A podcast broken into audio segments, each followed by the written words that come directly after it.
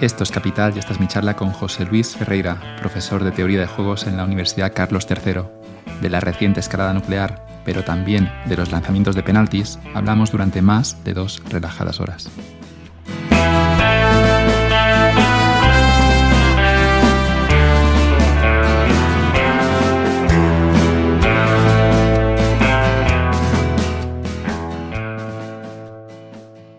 Este podcast está patrocinado por Equito App. Muchos españoles no pueden invertir en inmuebles porque los bancos exigen un capital alto antes de conceder un préstamo. Equito App llega para cambiar esto. Nuestra aplicación te permite invertir en inmuebles desde tan solo 100 euros en menos de dos minutos y con tu móvil para recibir rentas cada mes. Equito tokeniza los activos inmobiliarios para hacerlos accesibles a todos. Es muy simple darte de alta. Te descargas la app le sacas una foto a tu DNI, eliges el tipo de inversión que quieres, firmas tu contrato desde el teléfono móvil y mandas el dinero. La inversión se realiza por transferencia bancaria, tarjeta de crédito e incluso criptomoneda. Con el código NB543 obtén 10 euros por una primera inversión de 200 y 30 euros por una de 500. Entra en Iquito App para conocer todos los detalles del proyecto. Qué ilusión, José Luis, que estés, que estés en Capital, que aceptaras la invitación. Buenos días, eh, un placer. Estábamos comentando ahora off the record la parte de la curiosidad, los buenos estudiantes, los que quizá no son tan buenos, pero son más empollones y sacan siempre buenas notas. Y justo la semana pasada estaba escuchando un podcast de un señor que se llama Alex Friedman y decía algo muy interesante, que es que en la universidad es un buen momento para, eh, no solo para salir de fiesta, él decía Alex Friedman que se insiste mucho que con 18 debemos salir de fiesta, pasarnos, pasárnoslo bien y todo esto, pero decía que en la universidad es un muy buen momento para leer libros y para leer manuales, porque tienes cuatro años de tu vida en los que no tienes las obligaciones de los adultos todavía y en los que puedes cultivarte, formarte en las cosas que a ti te interesan. Y recordaba Alex Friedman su etapa universitaria como un periodo muy bonito en el que además el aprendizaje era algo súper divertido.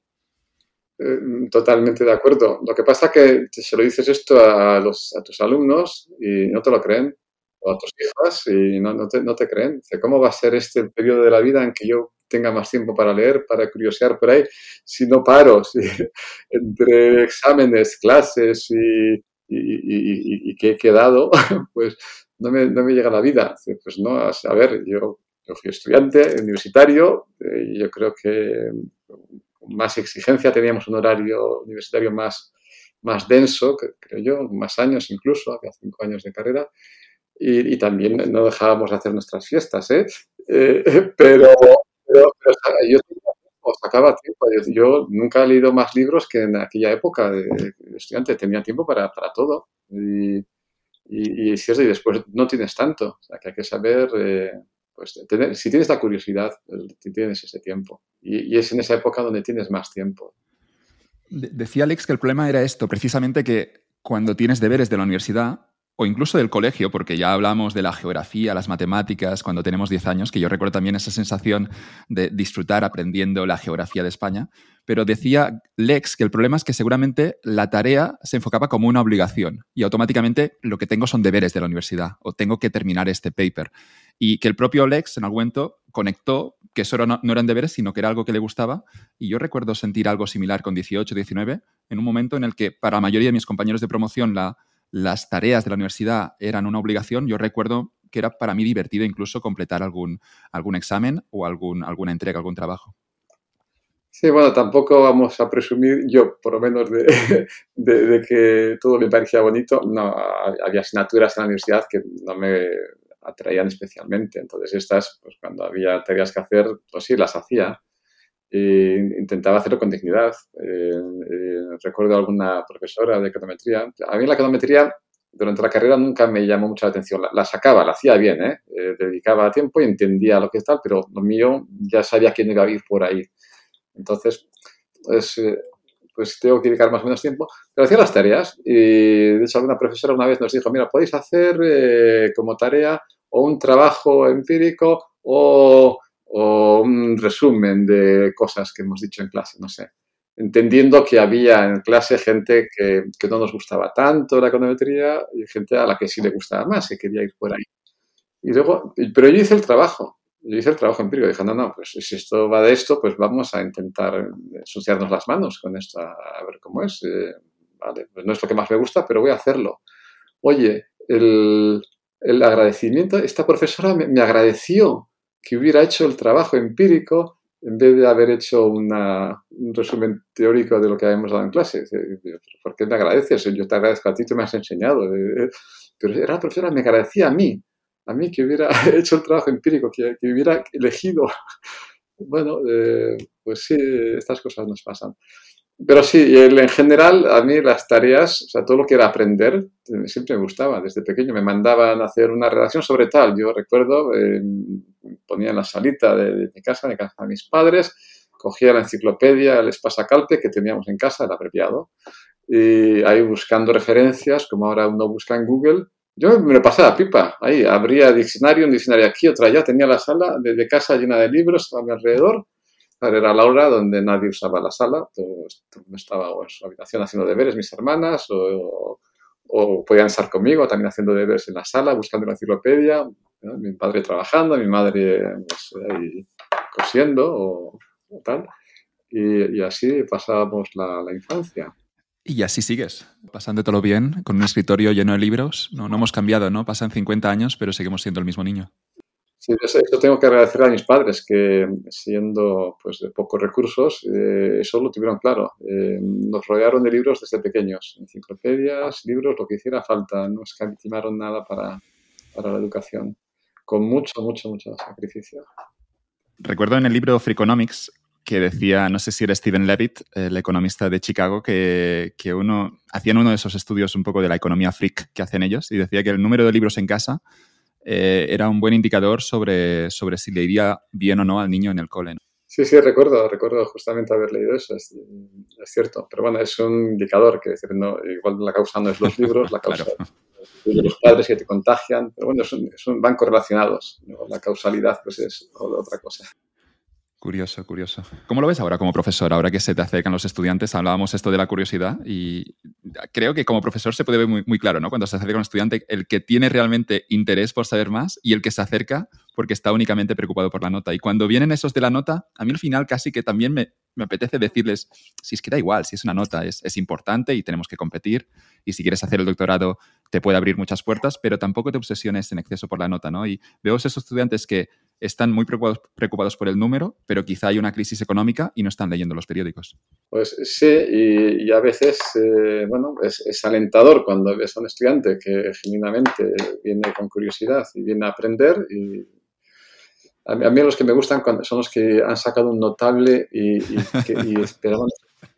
bueno, y, a veces, eh, pues eh, haciendo revisión de la nota, a veces, pues, de, ah, pues sí, de verdad, eh, merecías un sobresaliente y se lo doy. Menos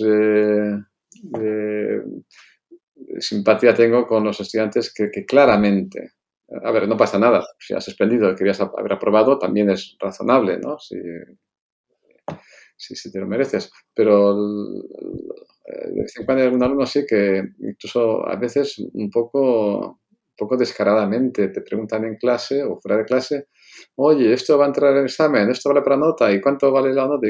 pero deja de preguntar, esto, primero ya está explicado, está en el, programa, está claramente explicado, lo repetimos en primer día de clase y, dije que, sobre estas cosas querría no volver a hablar. Lo suelo decir, no sé si lo digo siempre, suelo decir estas son las condiciones de la asignatura y las miráis y ya está, no hablemos de esto porque es, no, va a ninguna parte repetir estas cosas e incidir en eh, esto entra, esto no entra, no me digáis eso porque además se, denota una falta de, de, respeto al aprendizaje, a lo que es la universidad. Yo suelo decir también, oye, estáis universitarios, esto es universitario viene de, de, universo, estáis, tenéis que estar abiertos al saber universal. No, no, no, no me digáis que, no, es que la asignatura es esto y quiero saber si es esto hasta aquí o hasta allá. ¿Eh? Eh, ¿Cómo está delimitado la nota, lo que va a entrar? Pues yo no puedo decirte eso, lo siento. Esa, pregunta no tiene respuesta y tan clara como tú la quieres. Tiene unas respuestas razonables. Estos son los contenidos, hay libros de texto y hay, preguntas, eh, ahí tenés modelos de exámenes pasados y hacemos pruebas intermedias y ahí tenéis una idea de, de, qué va la asignatura y qué es lo que se pide. No me pidáis un nivel de concreción que no os puedo dar, por mucho que, ah, es que tenemos derechos. No, no, ese derecho no existe, saber exactamente si entra hasta este punto aquí o, no, un poquito más allá, un poquito menos allá. Eh, tal cosa no existe.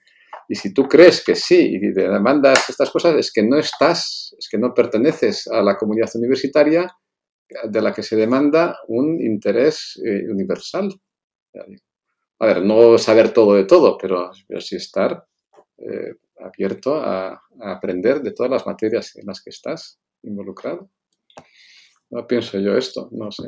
A, veces eh, los que me entienden, creo que me entienden, a veces a otros les parece que soy antipático cuando digo esto. Intento decirlo con toda la mejor manera que puedo, pero A veces hay ese, ese, foco excesivo en las métricas que, insisto, ya no para quitar un poco de culpa a los estudiantes, es cierto que están compitiendo en ese número que son las notas, desde que tienen 10, 12, 13 años, a los 18 sacar una buena nota te permite acceder a una buena universidad o a una mala universidad que puede cambiar tu vida. Y, claro, es normal que están, están optimizando el juego ah, por, por, el que han sido preparados, ¿no? Pero, pero yo recuerdo en su día también sacar mala nota en una asignatura que me encantó en la universidad, que era historia económica, aprobé, pero con un seis y medio, recuerdo todavía la nota, y yo en mi cabeza recuerdo una gran decepción, porque me encantaba eso que había estudiado de historia económica, la historia mundial, y luego la final en el, en el, en el expediente académico salía un seis y medio. Pero creo que la decepción me duró dos o tres días, lo suficiente para yo ver que eso era una nota, que eso era un expediente, pero que al final la curiosidad que se había despertado en mí eh, seguiría dentro y que yo seguiría estudiando historia económica gracias a ese profesor. Y de algún modo pude entender que ya no tenía 16 años, que tenía 19 y que estaba en la universidad y tenía como libertad para aprender y que la nota es importante, es una métrica más, pero que tampoco debía obsesionarme. No, y además, a ver, eh, hay fallos. ¿eh? Yo puedo cometer fallos a la hora de evaluar un estudiante y a la hora de decir, de responder de esta manera, de no concretar con claridad y esto le puede perjudicar a un alumno que quería optimizar, como tú dices, la nota, que me, parece bien que quieran optimizar la nota, pero hay que relativizar esto. Eh, estos, eh, desde el punto de vista del estudiante incluso, lo, que te importa es hacer lo mejor posible en todas las asignaturas y en alguna habrá un error para arriba, en la otra habrá un error para abajo respecto a lo que tú creías que tenías que haber sido calificado, pero en media no va a ser muy distinto. Hagan lo que hagan los profesores, te evalúen como te evalúen, te digan lo que te digan. La media que tú vas sacando en la carrera no va a, no va a depender mucho de estas cosas que tú crees que dependen mucho. De hecho, y, una vez que tienes la nota y tienes tu expediente y quieres hacer otras cosas y vas a pedir una carta de referencia a un profesor, pues ahí el profesor, mira, se ha sacado un, un, un, un 8,1 o un 8,3, eh, le va a importar poco a la hora de describir su carta de referencia. Lo que le va a importar es lo que conoce de ti. Esta es una persona curiosa, trabajadora, que, vale, se la atragantó esta asignatura, pero, pero salió adelante y lo ha compensado con las demás pues esto es lo que valora si las cartas se escribe eh, de acuerdo con esto. Y, esto vale mucho más que una décima en un examen o en otro. Y, no, pues esto, esto, es lo que hay que valorar de verdad si eres un estudiante o un estudiante que tiene eh, estas, estas ambiciones de, querer hacerlo bien. Hay ese problema, ¿no? yo entiendo el, juego que, está organizado, que, es al final, si tú quieres hacer un doctorado en una muy buena universidad, se mira mucho la nota media. Si quieres quizá una posición en una empresa tipo un despacho de abogados muy bueno, una consultora top, es cierto que quizá no te dan la entrevista si no tienes una media de expediente de un 8, pero al mismo tiempo veo que hay gente que se pasa de frenada y aunque las notas son importantes, si tú quieres uno de estos trabajos, si quieres un trabajo distinto, seguramente la nota es que me atrevería a decir que, es solo un indicador que incluso podrías ignorar si tú estás aprendiendo, porque si desarrollas una habilidad, por eso el mercado laboral te va a compensar por esto, ¿no? Pero si tú quieres uno de estos trabajos en un doctorado, academia o en una, en una consultora top, es cierto que tienes que optimizar y tienes que sacar una buena media expediente, pero veo gente como que se pasa de frenar en el sentido de que se obsesiona demasiado por las notas y se olvida obviamente de aprender. Eso que decíamos antes de una crisis económica y yo tenía compañeros de promoción en economía que no estaban siguiendo la actualidad y yo lo encontraba fascinante. No sacaba obviamente la mejor media, pero sí que consideraba que estaba aprendiendo más economía y hoy sigo considerando que sé más economía que muchos de ellos que, sacaban, que sacaron mejor media en el expediente. Pues seguramente. De todas maneras, eh, bueno, igual tú has estado más en el mercado como en la parte eh, tuya de los que buscan trabajo que, yo ahora que estoy más de la otra parte, aunque intento asesorar y ver cómo están los alumnos que tú colocas en el mercado. Pero la impresión es que, es que en el expediente lo que te decía, la optimización de una o dos décimas más es mucho menos importante que todas las demás cosas de las que hemos hablado. Así que, y, el, caso que, yo, yo soy, dirijo un máster, por ejemplo, entonces me llegan expedientes y me llegan cartas de referencia, cartas de motivación. Yo miro el expediente, y ¿es razonable el expediente? No, no miro si tiene un 7,5 o un 8,3, ¿es razonable el expediente? El, las asignaturas o la preparación en las asignaturas que hacen falta, que hacen más falta para los contenidos de este máster está bien. Miro la carta de referencia, los profesores hacen hincapié en, las cosas que, me importan, la curiosidad, el, trabajo, el, si tenía algún déficit, sus estudios de alguna asignatura lo han suplido de otra manera. Lo cuenta el propio eh, alumno, el propio estudiante, eh, en su carta de motivación. Dice, mira, eh, yo entiendo que para este máster igual hacía falta más economía cuantitativa. Y mis estudios yo lo he querido completar, a pesar de que he hecho estudios que no tienen tanta carga cuantitativa, luego me he dado cuenta y, he, he, estudiado por mi cuenta estas cosas, he ido a este curso online, he leído este libro, y bueno, esto lo valoro no sé si me mienten, no creo que me vayan a mentir en estas cosas, pero bueno, si, me mienten ya, ya, ya, ya, lo verán ellos después.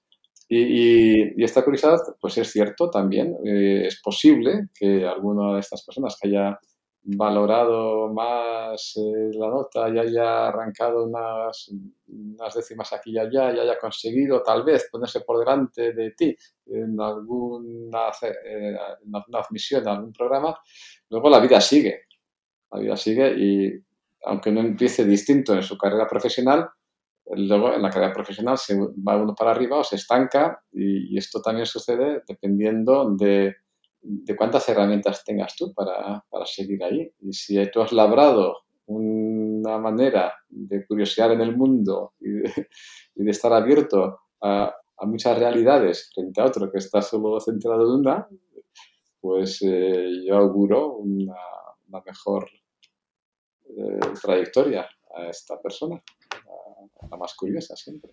Decías, José Luis, que no te gustaban todas las asignaturas, pero sí que es cierto que si te gusta solo una o algo de la economía puede ser suficiente, ¿no? Y, sí que veo una gran ventaja entre aquellos estudiantes que desarrollan una, incluso una pasión por alguno de los muchos temas que hay en la ciencia económica o en, o en otras carreras, en otras disciplinas, ¿no? Y, sí que a veces veo a algunos estudiantes que están desmotivados en el sentido de que quizá no han encontrado nada que les apasione, ¿no? Y siempre les diría, bueno, sigue, porque en tercero viene marketing, porque en cuarto viene finanzas, quizá hay algo que todavía no has visto y es bueno también estar con los ojos abiertos, siempre alerta sobre, sobre lo, que, lo, que puedes encontrar en este contexto de la universidad, que insisto, son cuatro años de descubrir cosas nuevas.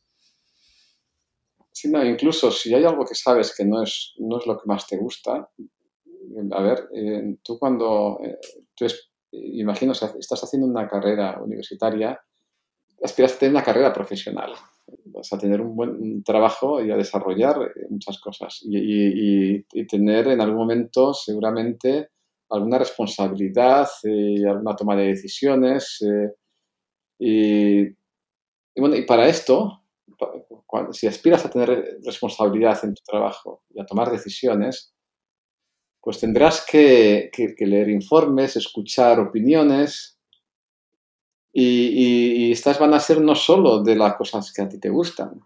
¿eh? Les digo, exagerando, tú a una alumna le digo, mira, si tú eh, no te gusta la teoría de juegos, me parece bien, no te tiene por qué gustar todo, pero tú mañana eres ministra de Economía o de Trabajo, de lo que sea, o presidenta del gobierno, y vas a tener que tomar decisiones sobre sobre el funcionamiento del mercado eléctrico, cómo diseñarlo, y, no vas a saber leer ningún informe si no sabes teoría de juegos, porque siendo España eh, teniendo, un oligopolio bastante concentrado de generación eléctrica, las empresas, pues no puedes saber, eh, no puedes hacer, leer, no puedes entender un diagnóstico si está bien hecho o mal hecho porque, porque no sabes leer teoría de juegos.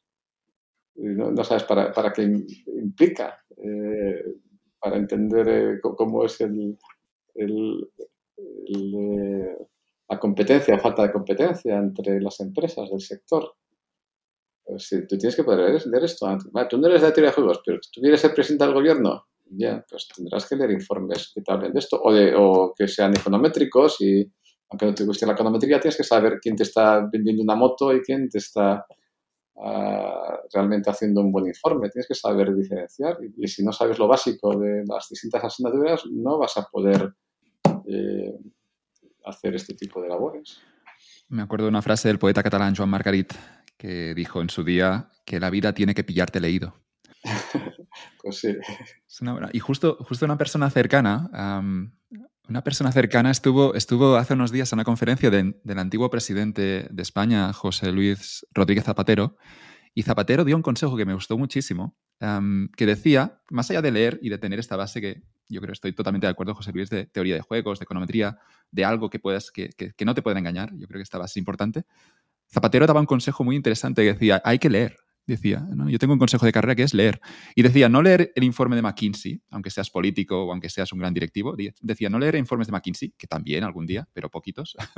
pero decía, hay que leer novelas, hay que leer ficción, hay que leer. Y, si lees estarás mejor preparado. Y, Zapatero decía que le gustaba mucho Borges. Y, no sé, lo encontré, lo encontré un, un, bonito consejo de carrera y además un buen consejo, no solo bonito, sino un buen consejo para los jóvenes que, insisto, quizá leen poquito hoy en día. Sí, yo siempre, eh, leer siempre y, escuchar música clásica. Luego leo, otras cosas eh, que no sean Borges y escucho otras músicas que no sean música clásica, pero también, también. sí, bueno, son consejos de viejo.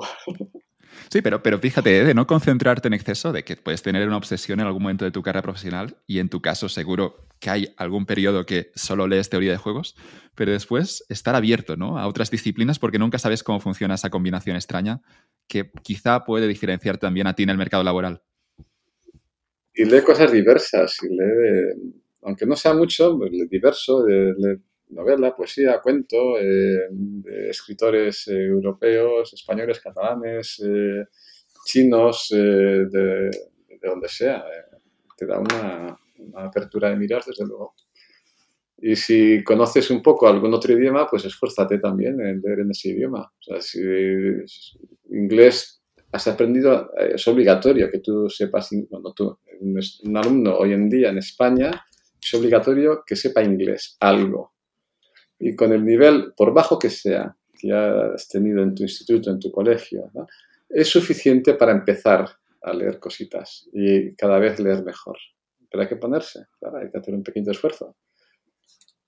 Yo, yo, yo, lo he hecho, bueno, yo lo he hecho, eh, por ejemplo, he leído, me he leído libros sin ser catalán, ni saber catalán, yo me he leído algún cuentecito en catalán, y desde luego escuchar canciones he hecho un poquito de esfuerzo, he leído a plan en catalán eh, a Rosalía, bueno, por familia, a Rosalía lo leo en gallego y a, Manuel Rivas, y en euskera leo a Alberto Rachaga.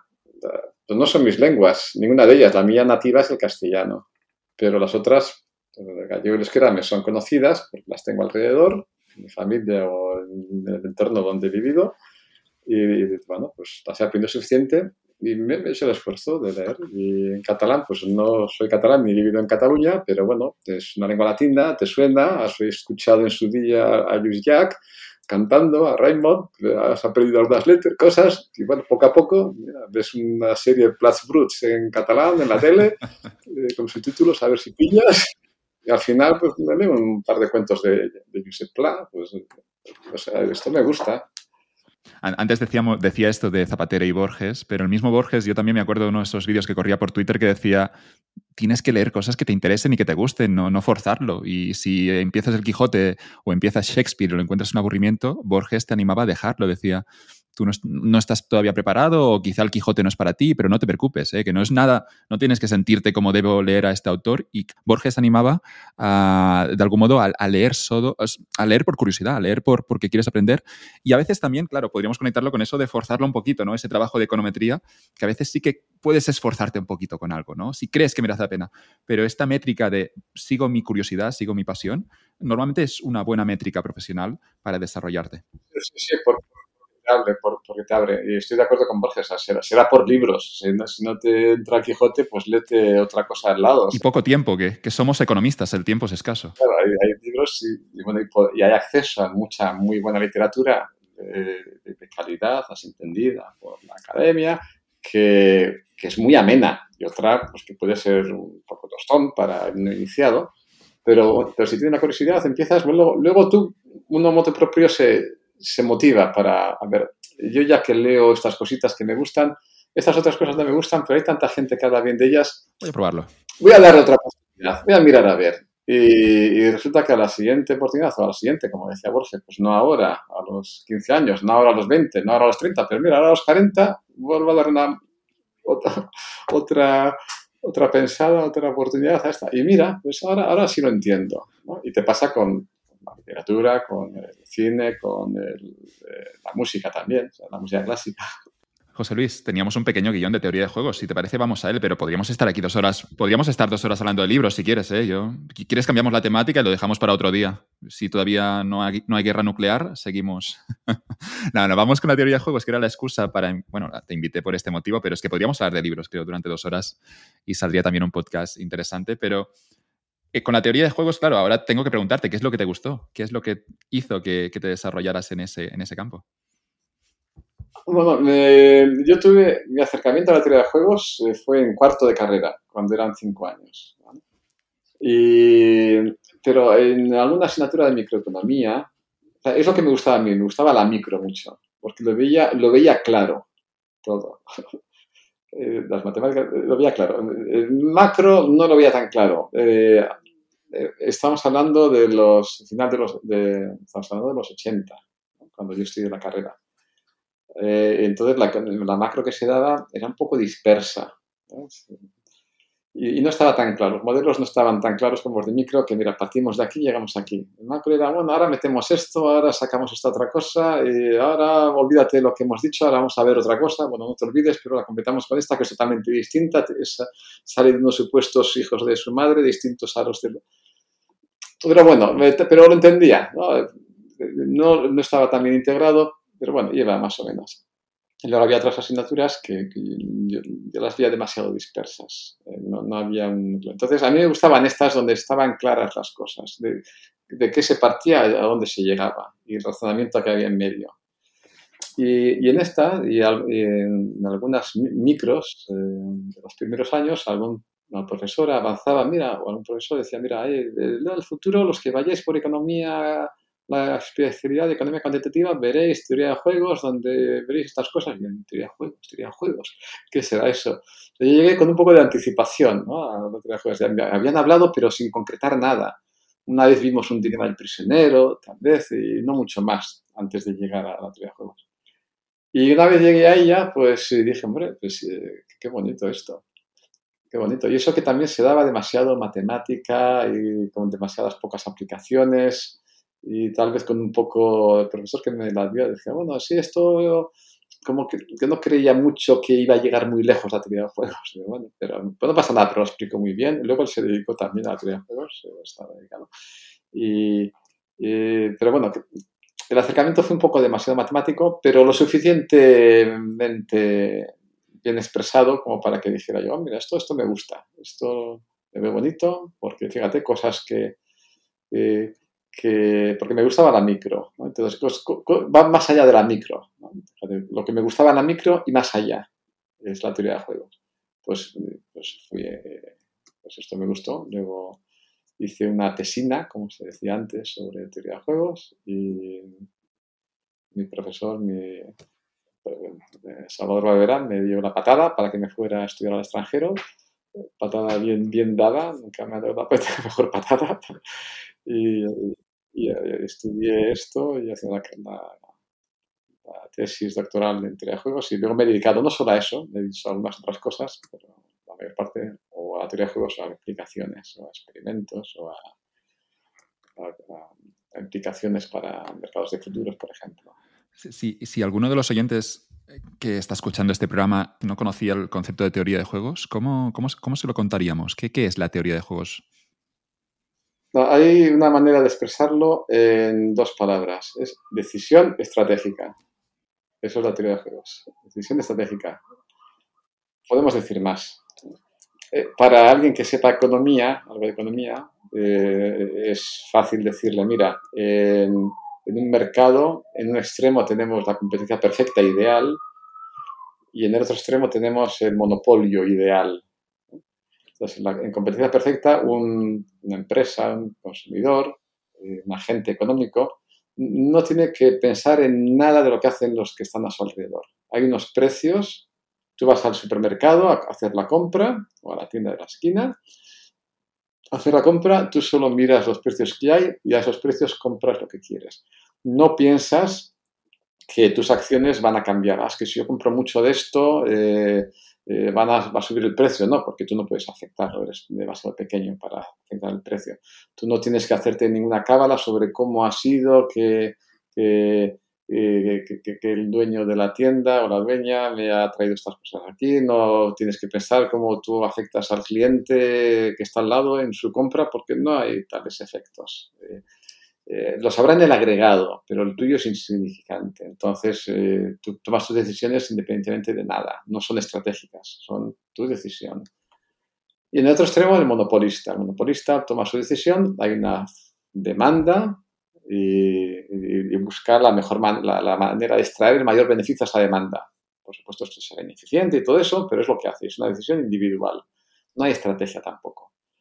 Pero cuando hay estrategia en todo lo demás, en todo lo que no sea monopolio y competencia perfecta, en todo el resto del espectro del que puede funcionar un mercado, hay estrategia. Porque eh, un oligopolio, por ejemplo, pocas empresas, pues cada una querría saber qué hacen las demás. Ahora sí que importa mucho saber qué hacen los demás, para saber qué vas a hacer tú, porque los precios no están dados.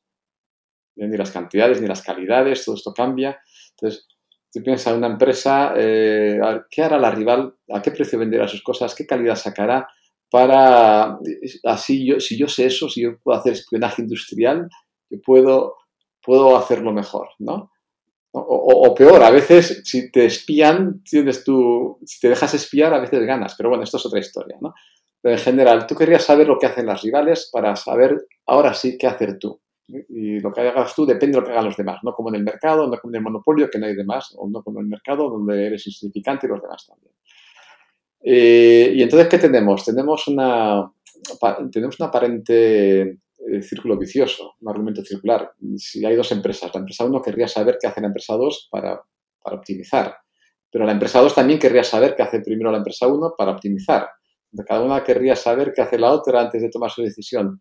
Entonces, Esto, este argumento es aparentemente circular, ¿no? ¿Cómo, se resuelve? Pues la teoría de juegos te, eh, eh, dice que esto, esto puede tener su solución y en muchos, eh, muchos aspectos, en, muchos modelos, en muchos ámbitos de, de aplicación tiene solución. A veces la solución es sencilla, tan sencilla como resolver un sistema de dos ecuaciones con dos incógnitas, a veces es complicada porque hay que encontrar el punto fijo de una correspondencia, que es una cosa matemática que generaliza las funciones.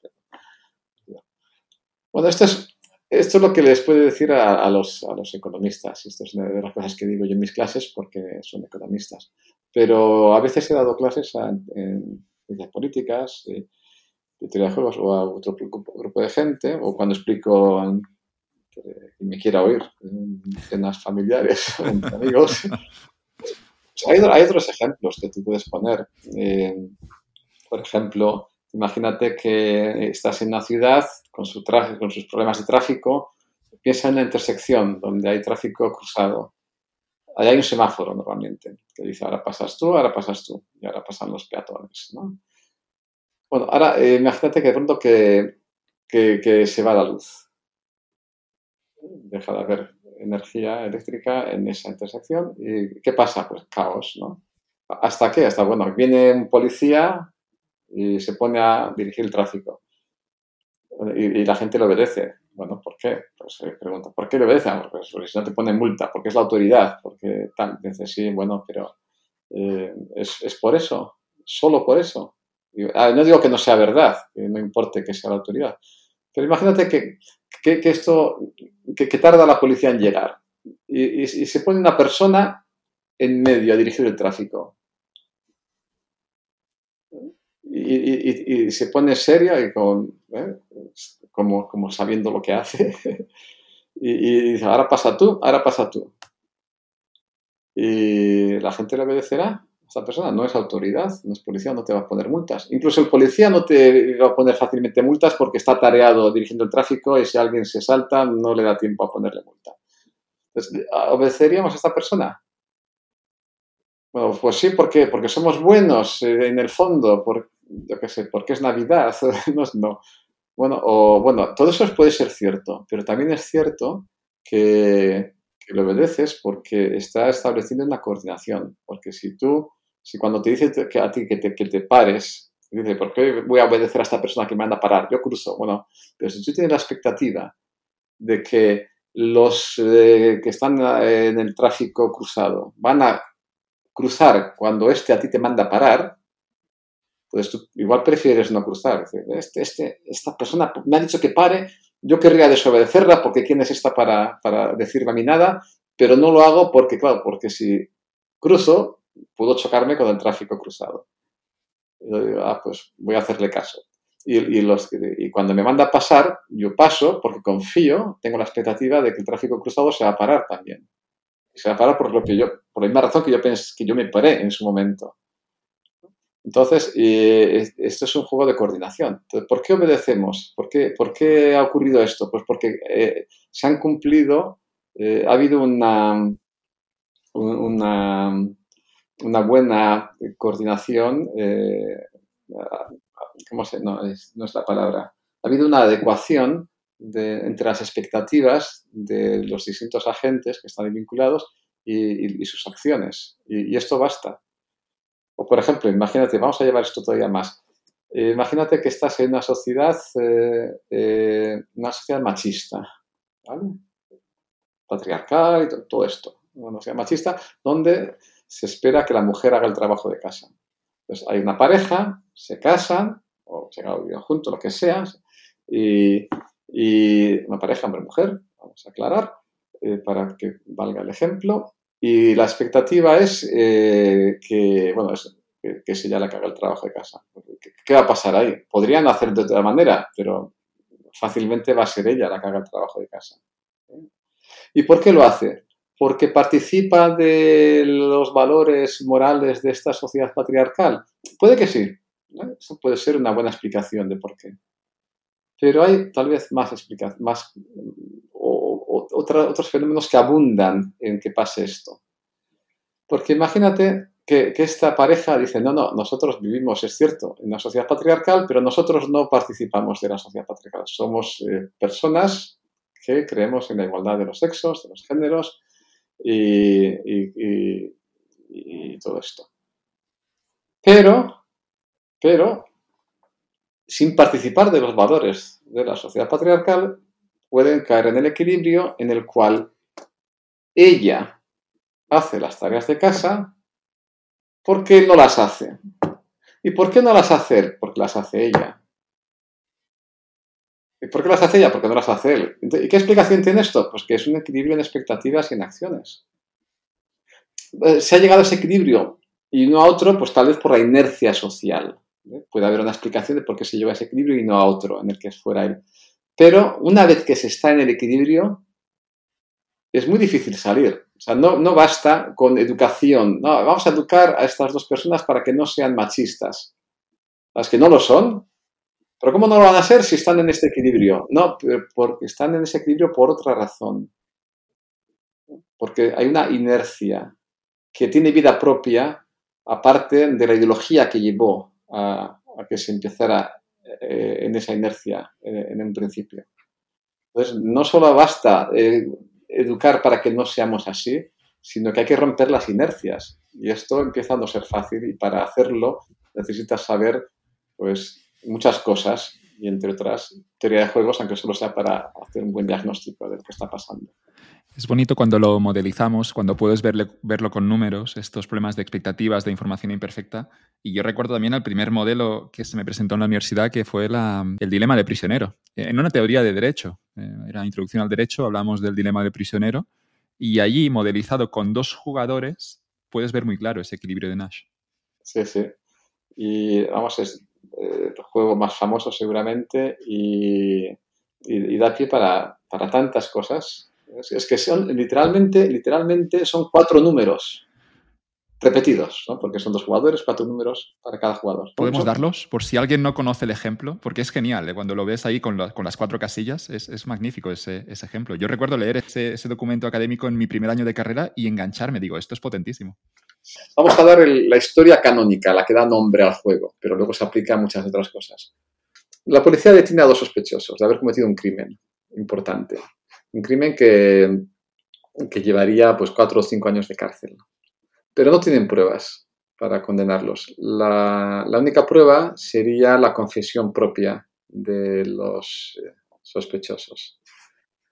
Así que para ello les, eh, eh, dan la siguiente les hacen la siguiente propuesta a cada uno de ellos. Por separado, bueno, la pueden hacer juntos a los dos, pero luego cada uno va a decidir por separado qué hacer. Y la propuesta es la siguiente. Mira, vosotros sabéis que no tenemos pruebas. Bueno, pues mala cosa. Pero vamos a hacer lo siguiente. Si uno de vosotros, si uno de vosotros confiesa, este sale libre por haber colaborado con la justicia y el otro se carga con toda la pena. Cinco años de cárcel. ¿Vale? Si ninguno confiesa, no tenemos pruebas para eh, condenaros por este crimen que habéis cometido, pero sí tenemos lo suficiente como para que paséis un año en la cárcel. os vamos a tocar un poquito, eh, os vamos a meter mucho el dedo en el ojo, os vamos a acusar de eh, tenencia lícita de armas, de posesión de algunas cantidades de droga que hemos encontrado por ahí, lo que sea, un año de cárcel. Si no confesáis, os vamos a tocar las narices, un año de cárcel cada uno.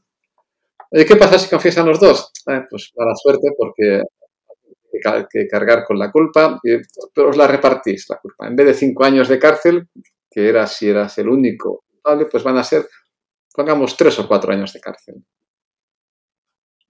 Cada uno. Entonces, ahora, ¿qué, qué va a pasar ahí? Pues si estos sospechosos, si lo único que les importa son sus años de cárcel propios, entonces van a pensar, a ver, tenemos un buen resultado, que es no confesar ninguno, y nos pasamos un año en la cárcel, nada más, en vez de, en vez de tres, cuatro o cinco. Eh, pero ¿qué pasa? Si en, este, el momento que piensas eso, dices, ostras, pero si, si yo estaría dispuesto a hacer esto si nos pudiéramos comprometer. Pero ¿qué pasa si yo no confieso y si el otro confiesa? Pues que, que, que me va muy mal. De hecho, eh, ¿el otro confesaría? Pues a ver, ¿el otro qué va a hacer? Si yo, si yo confieso, el, otro lo mejor que puede hacer es no confesar, porque se va libre. En vez de estar un año en la cárcel cada uno, estoy yo cinco y el otro está cero. ¿y, yo, y, yo qué haría? Pues a ver, pues también es verdad, si el otro confiesa, yo confesando estoy un año en la cárcel y no confesando me libro de, todo. Pues eh, pues bueno, esto de no confesar tiene un gran riesgo, ¿no? Es que es muy apetecible eh, confesar. ¿eh? Bueno, ¿y qué pasa si, ya, sé que si los dos confesamos vamos a la cárcel, pero es que si el otro confiesa, pues mejor que yo haya confesado. Es que haga lo que haga el otro, es mejor para mí confesar. Pues si el otro confiesa, porque bajo de 5 a 3 o 4 años. Y si el otro no confiesa, porque bajo de de, uno a, cero 10 años de cárcel. Pues eh, es mejor confesar. Y acaban confesando y acaban los dos en la cárcel más de un año, que, podrían haber estado si, si hubieran podido firmar con sangre el acuerdo de no confesar. Entonces, la primera vez que uno se expone a la lógica del gran prisionero, se resiste mucho. se resiste uno mucho. Porque dice, no, no puede ser, no puede ser. ¿Cómo va a ser eso? ¿Cómo va a ser? Y hay todo, toda suerte de, intentos de decir que no es así. ¿eh? Porque si somos eh, racionales, pues entonces lo que decido yo es lo que decidirá el otro. Entonces, no, pero estás, estás maximizando una función conjunta, la tuya y la del otro, ¿no? Tú puedes maximizar la tuya, no la de los dos. Esto matemáticamente se mueve muy bien. Tú, tú haces la derivada respecto a tu variable de decisión, no respecto a las dos. Bueno, esto cuesta entenderlo. Pero sobre todo también, eh, yo suelo decir, mira, eh, es posible que una de las razones por las que no nos gusta este análisis es porque pensamos que, que tal vez estos dos prisioneros sean, sean amigos, eh, sean hermanos, yo qué sé, y entonces a cada uno le importe también los años de cárcel del otro. Ah, pero entonces esto es otro juego. Entonces igual no es un dilema prisionero. Cambia el juego, entonces hay que sumar mi pena que me, que me, doy yo y luego la pena que me da mi amigo, mi hermano, que igual no es tanto como la mía, pero es más, añade a, y cambia, cambia las consecuencias. Y esto puede cambiar que el equilibrio ahora sea no confesar perfectamente. O puede ser que estos dos eh, sospechosos sean miembros de la banda y la banda, si ve que uno sale por la puerta libre y, el otro le caen cinco años, pues dirá, oye, aquí ha pasado algo, vamos a pedir explicaciones y ya sabes lo que hacemos con los traidores. Entonces estamos cambiando otra vez los pagos y el equilibrio puede no ser ese. Es decir, que, que, esta, esta, reacción de rechazo a la lógica de, de prisionero a veces es por estas razones que, que dicen que no, es que realmente no es un dilema prisionero. Bueno, pues puede ser que realmente una situación que hemos presentado como dilema prisionero no lo sea. Entonces la pregunta sensata a partir de aquí es, ¿hay alguna situación en la vida real que sea como un dilema prisionero de verdad? De verdad, de verdad. Es decir, que, haciendo cada uno lo mejor para sí mismo eh, te lleve a una situación muy mala colectivamente, pues las hay. El, exceso de ruido en algunos lugares, en las ciudades, es eh, un ejemplo. La congestión es un ejemplo de tráfico. Eh, la, contaminación es otro ejemplo de los ríos, de la, atmósfera. La emisión de gases de efecto invernadero es otro ejemplo. Son todos dilemas del prisionero. La suciedad en, la calle, en los parques. Porque es, es que si todo el mundo, si todo el mundo eh, echa CO2 a la atmósfera, estaremos todos peor. Estaremos todos mejor si nos, si nos contenemos y echamos un poco menos. Vale, pero me parece muy bien, pero contente tú. ¿Sé por qué? No, porque lo que, si yo me contengo, este coste lo pago yo entero, mi coste de contención. Y eso apenas cambia la concentración de CO2 en la atmósfera. Depende, sobre todo, para cada persona, la concentración de CO2 en la atmósfera depende de lo que hacen todos los demás seres humanos. Yo afecto muy poco. De manera que, oye, si yo me puedo escaquear, me escaqueo. ¿Pasa esto en la vida real? Esto que no aceptábamos en la primera historia del dilema prisionero, porque ¿cómo va a ser que, nos, que, siendo racionales, racionales lleguemos a una situación muy mala? Pues pasa en la realidad. Pasa. Hombre, a veces, a veces un poco de, de, moralidad en la persona puede cambiar el equilibrio, eh, pero a veces, a veces no. Por ejemplo, si una ciudad tiene un parque limpito, hay un parque limpio, pues eh, sí, a mí me cuesta mucho ir hasta la papelera a tirar este papel, mejor lo tiro al suelo.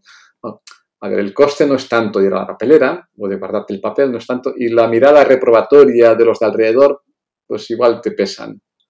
Y si no es la mirada del alrededor, pues, pues igual tú, propio sentirte bien. Te puede decir, vale, es lo suficiente como para que yo vaya y eche el papel en la papelera o me lo guarde y lo tire en casa, como hacen los japoneses, me parece mejor porque a veces las papeleras son una fuente de suciedad a su alrededor, pero bueno, esto es otra historia. Eh, pero a veces esto no basta. Y, vemos claramente que no basta en aspectos como el de la congestión, como el de la contaminación, como el de la emisión de, gases de efecto invernadero. No basta con el por favor, por favor, no contamines, por favor, por favor, no emitas CO2. Esto no funciona. Por más que esté bien que nos eduquemos en que no hay que hacerlo y que lo evitemos en la medida que sea posible, pero es costoso. Y como es muy costoso, eh, el por favor no va a resolver el problema. Y mejor si lo sabemos para poder tomar cartas en el asunto y resolverlo con medidas que sí lo resuelvan. Los economistas hablamos de la tragedia de los comunes, em, cuando hay un escenario aquí donde cada uno mirando por, por su propio interés termina cargándose algo bonito. Y aquí podríamos hablar de un recurso natural, como podría ser un bosque, ¿no? Y hay, tres, hay, tres, hay tres, bueno, al menos a mí me contaron tres soluciones a tragedia de los comunes. La primera era privatización. Si dividimos el bosque en pequeñas parcelas, cada propietario hará un uso responsable, no habrá una sobreexplotación, no nos vamos a cargar el bosque. Podría ser, pero no es siempre factible. Luego teníamos la intervención del sector público con regulación, con impuestos, que nos gustan a los economistas, con subsidios, que podrían cambiar ese equilibrio. Pero después está la bonita y tercera propuesta de, Ostrom, eh, la, economista que ganó el premio Nobel, que, que planteaba que podría haber cooperación, pero había unos requisitos, ¿no? Pero Ostrom planteaba que en comunidades pequeñas donde también se penalizaba el free rider, lo que ocurría es que podíamos también encontrar un equilibrio donde, a pesar de tener un contexto de tragedia de los comunes, lo que ocurría es que se hacía una gestión óptima para no, para no quedarnos sin bosque. Sí, hay muchas soluciones. La teoría de juegos no te dice cuál es la buena para todo. Te dice cuál cómo hacer un diagnóstico y a partir de ahí, cada caso concreto, pues eh, mira también las, el resto de cosas que hay a su alrededor para, hacer para buscar una solución la, primera solución, la de privatización de parcelitas del bosque, es según para qué. según para qué. Eh, si es para la extracción de madera, por ejemplo, pues sí. si el bosque de todos, yo cojo toda la madera que puedo ahora y, las generaciones futuras, que, o no sé, eh, o no es si no lo cojo yo, lo coge el de al lado. Entonces hay una competencia por coger más madera. Entonces, esto sí lo resolvería. Pero si estás hablando de biodiversidad o de algún otro aspecto del medio ambiente, esto no lo resolvería, esta privatización.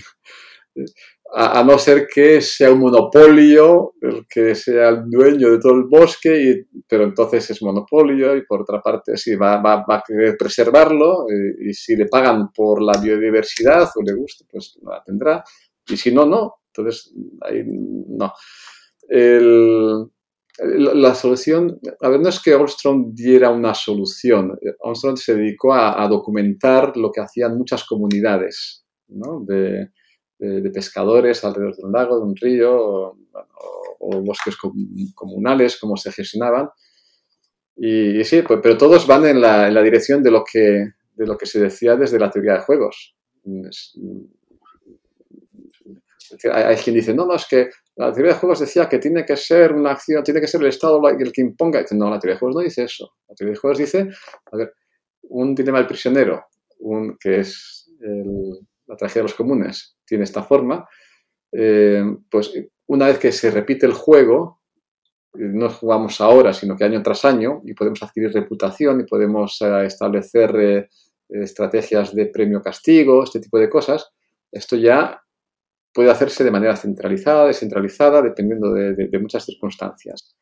Y una de ellas es pues, descentralizada, dejar que la comunidad se, se, autorregule, pero para ello, como tú dices, hace falta una serie de características, hace falta una estabilidad en la comunidad, hace falta una credibilidad en sus instituciones, hace falta que sean sensatas las cosas que dice, hace falta que pueda reconocer y tener autoridad. Eh, bueno, si se tiene estas cosas, adelante.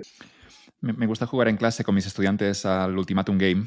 Eh, es un juego en el que hay dos jugadores, en el que hay que repartir. Normalmente lo juego con dinero real. No, tengo mucho dinero y, me gustaría meter 100 euros, pero lo hago solo con 10 euros. Y, lo, que ocurre es que con 10 euros lo que hacemos es que hay el jugador 1, eh, decide primero jugador 1 qué porcentaje, cómo repartirse esto. Normalmente hay una oferta eh, en porcentajes. Y luego el jugador 2 tiene una decisión mucho más simple que es si aceptar o rechazar la oferta. Si rechaza la oferta el jugador 2, lo que ocurre es que los dos jugadores se van a casa con 0 euros.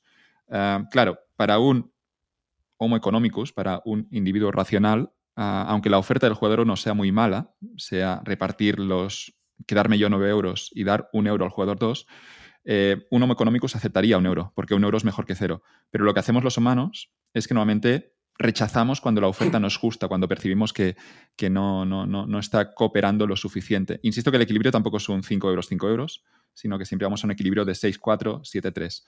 Pero insisto que es, curioso, ¿no? Ver cómo los humanos a veces estamos dispuestos a sacrificar 2, 3 o 50 euros, si jugamos con más dinero, para dar una lección a un segundo jugador. E insisto, en un juego en el que no hay repetición, que decíamos esto que es muy importante en estos equilibrios, si hay repetición hay un incentivo, para cooperar, pero en este juego lo, juegas una única vez con un total desconocido.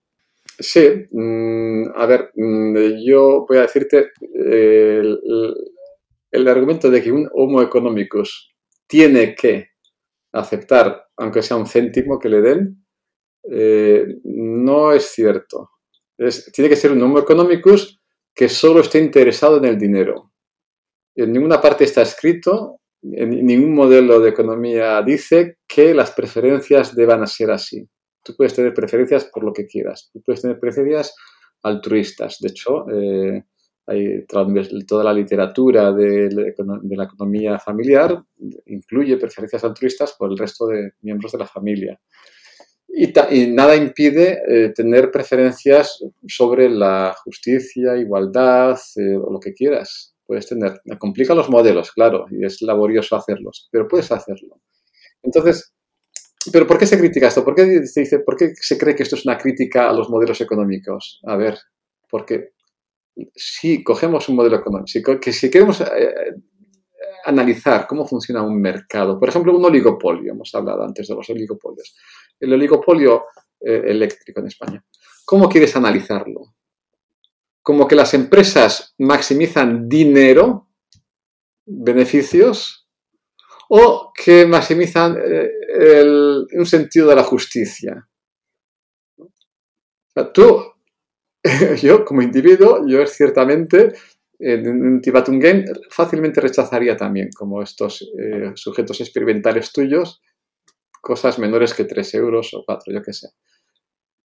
Em, pero eso, eso no dice nada acerca de que estén mal los modelos económicos para saber cómo funciona un oligopolio, una subasta, un mercado, donde una y otra vez se ve que explican estos modelos bien con el supuesto de que estas personas, estos agentes, estas empresas en estos mercados o no mercados funcionan de manera egoísta pensando en, ganar dinero. Entonces, ¿para qué? Entonces la, pregunta es, ¿en qué ámbitos conviene tener eh, un modelo donde los agentes maximizan dinero, por así decirlo, y donde conviene tener eh, gentes que maximizan otras cosas? El sentido de la justicia, el sentirse bien consigo mismo, lo que sea. pues esta es la pregunta. Entonces, si uno quiere aplicar eh, modelos que están diseñados para hablar de cómo funciona el oligopolio, para explicar cómo funciona el Ultimatum Game, pues eh, fracasará miserablemente. Pero la culpa es haber utilizado un modelo que no es adecuado para este ámbito económico y, eh, en vez de utilizar otro más adecuado. Lo que pasa es que teníamos más modelos de los otros. Entonces, ¿qué modelos son estos que incluyen estas otras cosas en la función de utilidad, en las preferencias, en la satisfacción de las personas? Pues, pues hasta hace poco no sabíamos, había unas sospechas, ¿no? Pero, pero, claro, pero así todo, nadie decía que en el Ultimatum Game hay que hacer esto. Por otra parte, Ultimatum Games no son cosas que uno ve en la economía de un país eh, razonablemente, ¿no? Y, razonablemente a, a, menudo. son juegos muy localizados a un ámbito muy pequeño. Bueno, pues queremos podemos decir algo ahí, pues no podíamos decir mucho más que hacer explicaciones, bla bla. Pero ahora con la economía del comportamiento, con todos los estudios experimentales, en unas circunstancias, en otras circunstancias, pues vamos sabiendo en qué circunstancias eh, en, estos juegos pequeños eh, se, eh, existen cosas como la reciprocidad, como el sentido de la justicia, como el deseo, como el sentirse mal, el remorso, como se dice, el, arrepentimiento, este tipo de cosas pues influyen y, no, estaba claro, entonces ahora empieza a estar claro cuáles son las cosas que influyen. Y que no, queremos, no queremos dejar los sentimientos fuera de la decisión, ¿no? Aquí como economistas, digo, por eso el behavioral economics ha ganado tanta, ha ganado tanta importancia, ¿no? Pero que es, que es bueno incluso que uno se sienta bien si rechaza la oferta y que pierda tres euros pero que gane una satisfacción al rechazar una oferta injusta y esto te puede dar una felicidad distinta, obviamente, a la que te darían tres o cuatro euros. Declaraste la, en estos eh, juegos, como tú dices, en tus experimentos sacas que es el, que hace la oferta se queda con entre el 60 y el 70%. Es lo que, es lo que suele pasar en media. Ahora, cuando se hacen un poco distintos, pasan cosas distintas. Cuando claro. El contexto es importante. Contexto, das un contexto. ¿no? Este es un dinero que te has ganado, no sé qué. Eh, sigue siendo, los pagos siguen siendo los mismos. Ganas o pierdes esto.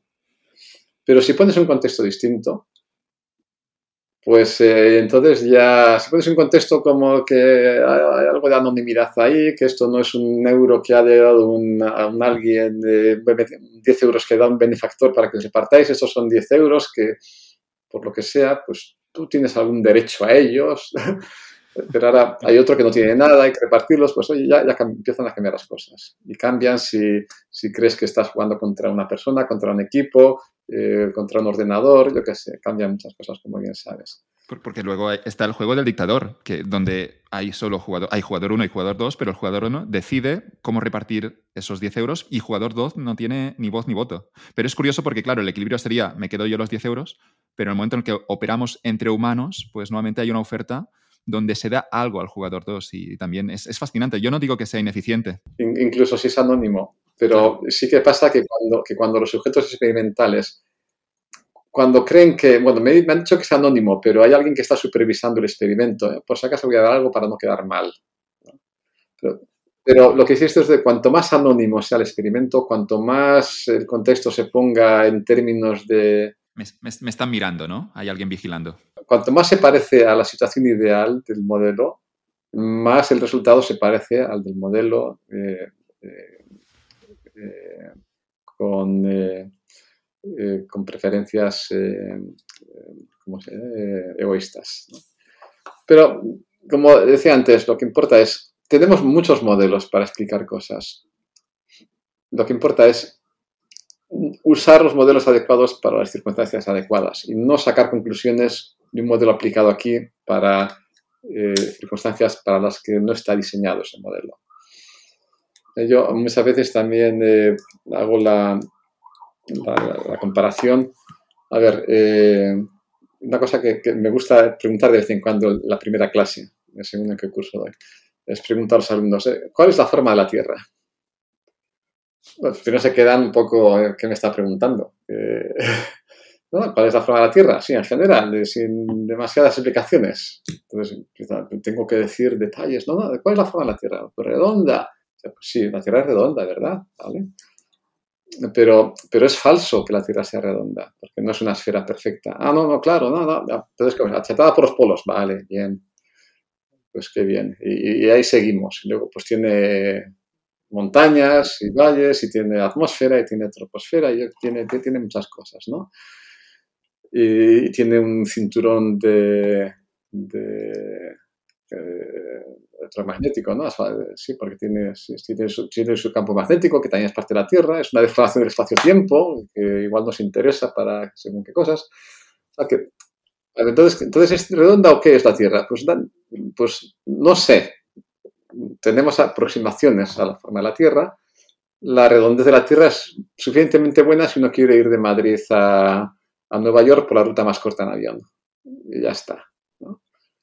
Ahora, si uno quiere hacer más cosas como sincronizar eh, satélites alrededor de la Tierra en órbita con bases en Tierra para hacer un sistema de GPS, pues hay mejor si tienes en cuenta pues todas estas otras cosas que hemos dicho, que es una deformación del espacio-tiempo, y que según la teoría de la relatividad de Einstein, eso implica que el tiempo eh, eh, de los ordenadores pasa un poco más despacio que el tiempo de los satélites en órbita. Y, esto se tiene en cuenta, porque si no, eh, pasan los meses y los años y, la, precisión pues ya deja de ser la que quieres en la medida de las distancias en el GPS. Bueno, o sea, que según qué vayas a hacer, pues un modelo u otro. Pero incluso, eso lo hemos complicado, pero podemos simplificarlo, porque les digo, ¿y ahora qué os parece si yo digo que la Tierra es plana? Ah, no, no, no, como que no. La Tierra es plana. Según yo, cuando, bueno, ahora ya no hay planos porque uno ve las cosas en Internet, en, pantallas, pero las pantallas son planas. Yo llego a una ciudad nueva, bajo el plano, eh, de Google Maps o donde sea a la pantalla y tengo ahí una pantalla plana. Ah, bueno, pero es que claro, eh, para una ciudad está bien porque la redonda de la Tierra no se nota ahí. Ah, claro, no se nota. Pero es un modelo plano. Yo no, no necesito hacer ningún, tener en cuenta para nada que la Tierra es redonda para moverme por las calles de una ciudad. La Tierra es plana. El modelo de la Tierra plana vale muy bien para eso.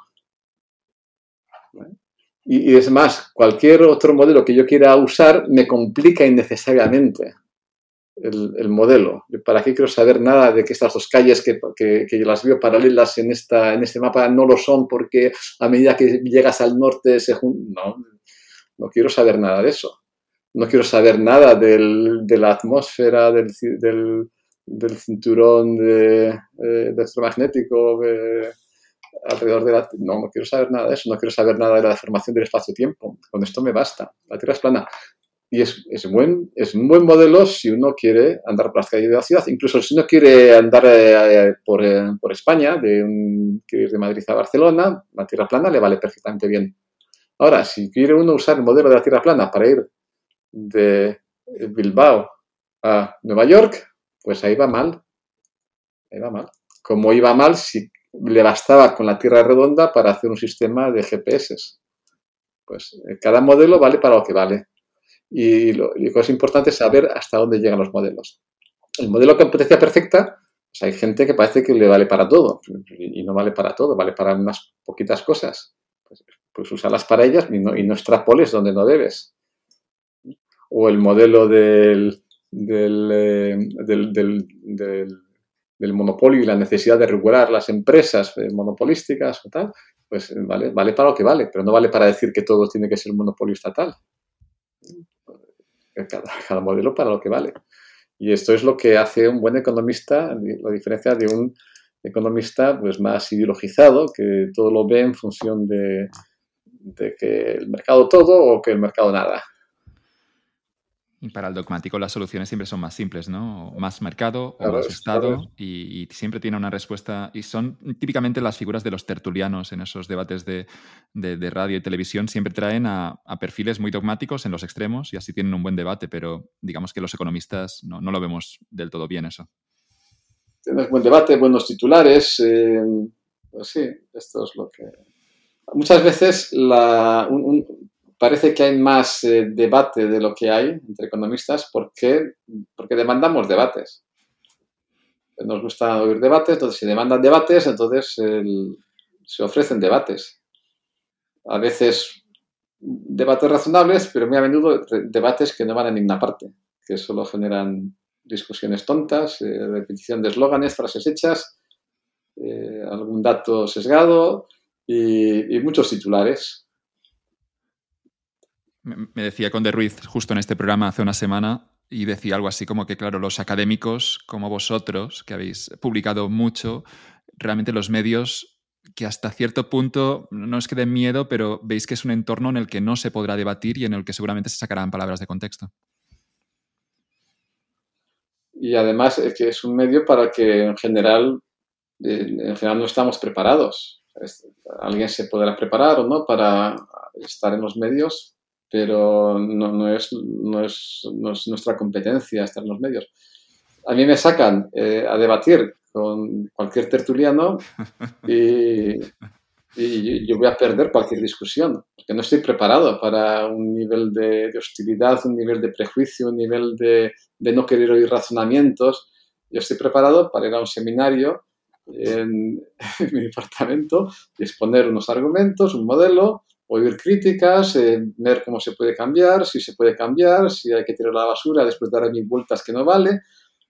Yo estoy preparado para eso, para hacer este tipo de discusiones razonables, pero para discutir eh, acaloradamente, sin atender a razones, eh, llevado por, el, por un prejuicio de cómo tienen que ser las cosas, para eso no estoy preparado. Entonces yo, no, yo voy a perder cualquier debate con, cualquiera. Yo, yo, no sé hacer eso. Yo puedo hablar en una entrevista como hablo contigo, puedo dar una clase, puedo dar un seminario, puedo escribir un libro, escribir un artículo, pero yo no sé hacer un debate en esas condiciones. Y, como yo, pues sospecho que muchos de mis colegas.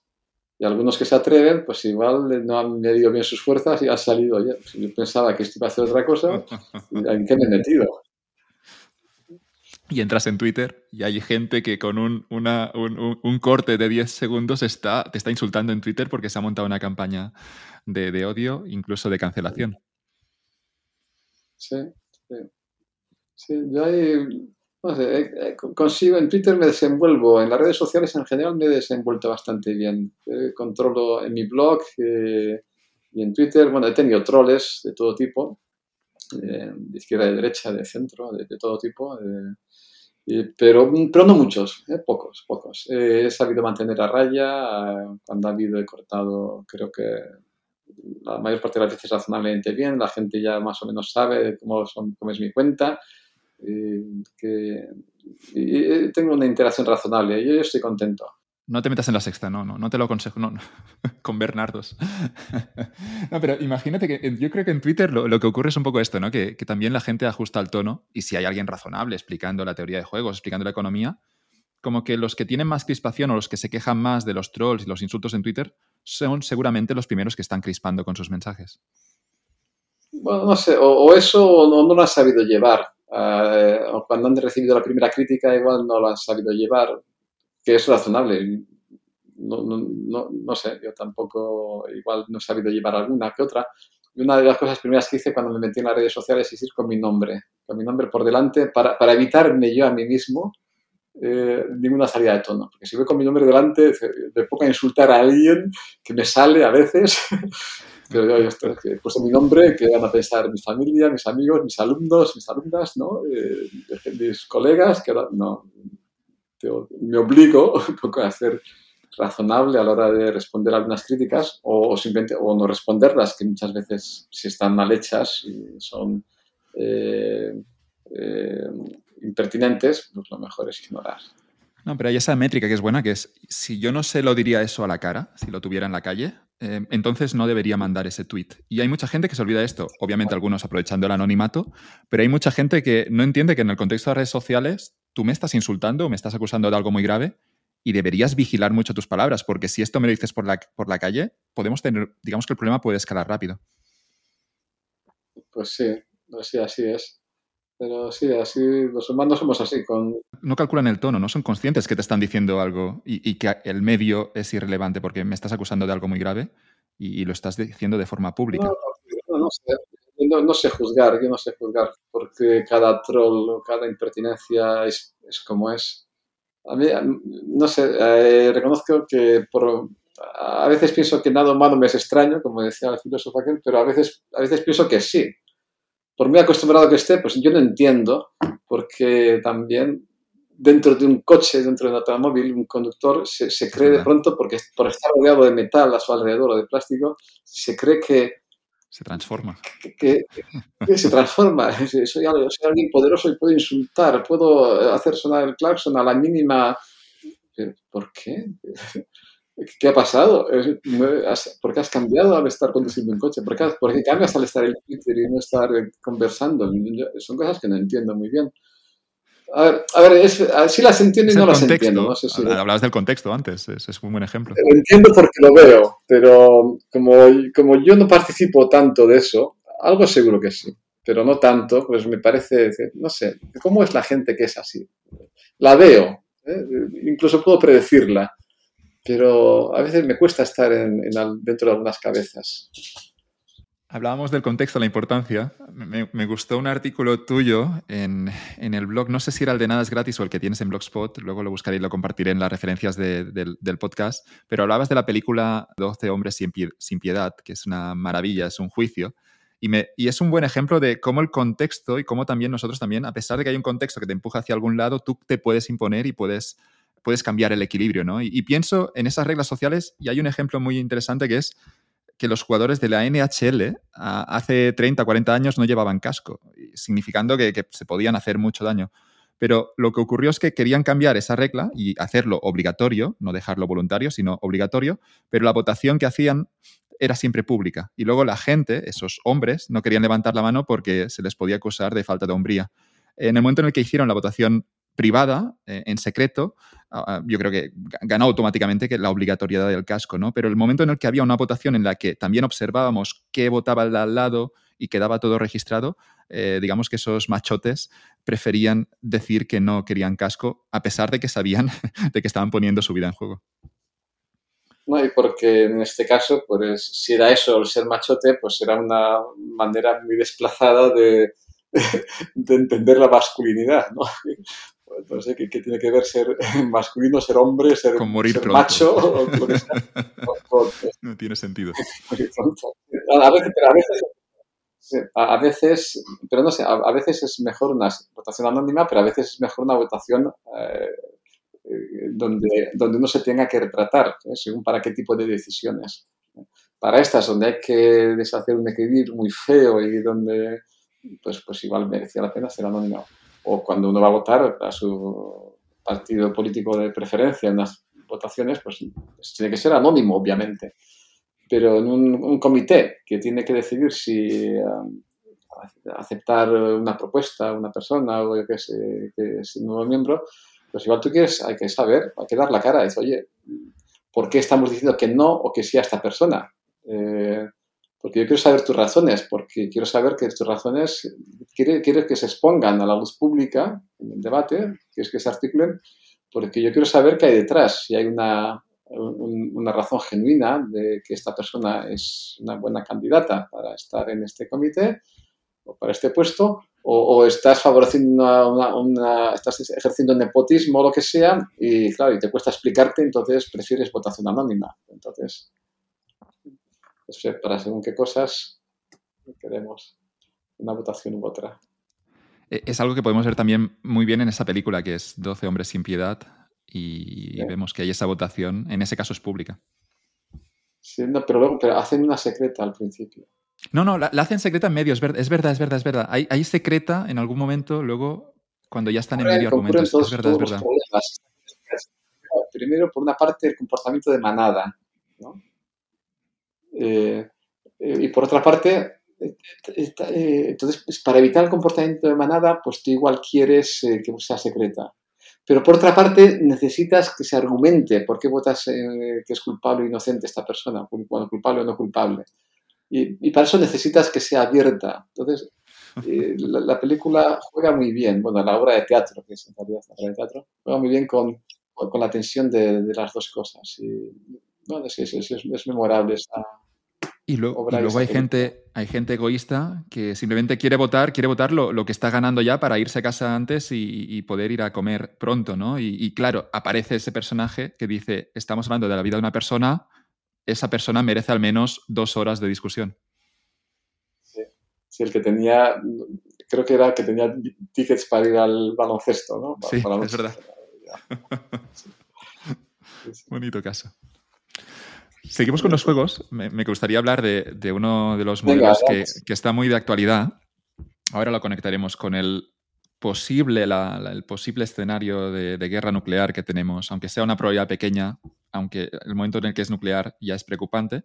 Pero empezamos, si te parece bien, José Luis, hablando de, ese bonito juego que es el, juego de la gallina. Y, yo me acuerdo siempre de la película Rebelde sin causa con James Dean, donde en ese caso lo juegan eh, dos jóvenes, normalmente son dos jóvenes machos, eh, bastante irresponsables, que entran en este juego sin, mucha lógica. El problema ya del juego de la gallina es que ya no tiene mucho sentido entrar en, la competición, pero en Rebelde sin causa lo que vemos es que habrá una, eh, una competición entre dos, dos, dos chicos con, acelerando hacia el acantilado. Yo también había escuchado, o normalmente el modelo se explica con dos coches que van cara a cara, ¿no? Sí, yo, creo que tú lo, vas a contar mejor, incluso con los pagos, con los números, yo creo que la gente va a entender. Sí, sí, se explica mejor uno frente a otro. ¿Cómo funcionan aquí los, los pagos? Y insisto, ¿eh? aquí ya son pagos realmente que son, son muy estúpidos. Es como, ¿por qué quieres entrar en esta dinámica? Pero los pagos de la, del, juego de la gallina, ¿cuáles son? Bueno, una cosa es por qué quieres jugar a esto, pero una vez que juegas, de hecho en la, en la película un, eh, juegan Jim, que es James Dean, y Bush, que es, no sé cuál es el actor, pero que es el, que es el, el, el, macho, el, macho alfa de la pandilla de chicos y chicas que hay, ¿no? Y Jim es un recién llegado al pueblo. De hecho, se ve involucrado porque le retan. Le retan durante la mañana, tal, le reta, pues, eh, pues tan listo eres, no sé qué, pues eh, esta noche jugamos a tal. Ah, pues vale. Y no tenía ni idea en qué se había metido. Luego llega ahí, ¿y en qué consiste este juego? Pues en esto. Ah. bueno, pero los pagos son los siguientes. Mira, eh, si, va un, coche contra otro, y entonces es, cobarde gallina, el primero que pega un volantazo para salirse de la trayectoria de colisión. Entonces, eh, y, en ese caso, el que es, uno es cobarde y el otro gana. Y entonces, eh, y lo que quieres en este juego es ser el que, el, que no pega el volantazo el primero. Lo que pasa es que ahora puedes hacer dos cosas. Eh, puedes decir, no, no, yo seguro que no voy a dar el volantazo el primero. si los dos hacen esta estrategia, nadie da un volantazo y se acaban chocando y se pueden morir. Y eso es lo peor que les puede pasar, peor que ser cobarde. No, sé, para alguien igual no, pero pongamos que sí. Morirse es, peor que ser cobarde. Pero hay una estrategia en la que pueden los dos lavar la cara, digamos así, que es, eh, pues los dos pegan un volantazo más o menos a la vez y, no, no, no ha quedado claro quién gana, entonces los dos los dos son gallinas, pero es un gallina, eh, un cobarde entre varios cobardes no es lo mismo que ser el único cobarde. No, pues en este juego hay, dos, situaciones de equilibrio. El equilibrio quiere decir estables en, los que eh, se han cumplido las expectativas que tenías sobre lo que haces tú, sobre que tienen los demás sobre lo que haces tú y tú sobre lo que hacen los demás. Y eso se corresponde con las acciones. los dos equilibrios son que o uno o el otro gana. Es decir, eh, uno pega el volantazo y el otro no. Y como son dos, pues hay dos equilibrios, que sea uno o que sea el otro. Porque el dar los dos el volantazo no es equilibrio, porque, oye, pues qué mal. Dado que el otro ha dado el volantazo, yo mejor no lo hubiera dado. Y ganaba y me llevaba a todas las chicas de calle, porque la testosterona y la adrenalina y no sé qué. Eh, pues eso no es equilibrio el lavado de cara, porque cualquiera de los dos, oh, pues si yo creo que el otro va a seguir la estrategia de dar el volantazo porque cree que yo lo voy a dar, pues yo no lo voy a dar. Y la estrategia en que los dos siguen, eh, ninguno lo da el volantazo y se chocan, pues tampoco es de equilibrio por cualquiera de los dos. Bueno, no, si están muertos no se pueden arrepentir, pero si han quedado muy mal heridos, pues dirán, pues qué, qué locura he hecho yo tenía que haber dado el volantazo, dado que el otro es un loco absurdo que, no me da. Bueno, pues este juego, pues sí, se, ha hablado mucho de él cada vez que hay negociaciones. Cada vez que hay negociaciones como las, eh, las del Brexit, como las de la Troika y, Grecia, cuando el tercer, bueno, en cada uno de ellos, pero sobre todo el tercer rescate con, con Chipras en el poder. Y con el Pusés en Cataluña, se ha hablado mucho del juego de gallina. Eh, y bueno, pues ahora no lo he oído tanto hablar ahora en la guerra, pero no podría decir, pues igual algo, de esto hay en la guerra de Ucrania, en la invasión de Ucrania.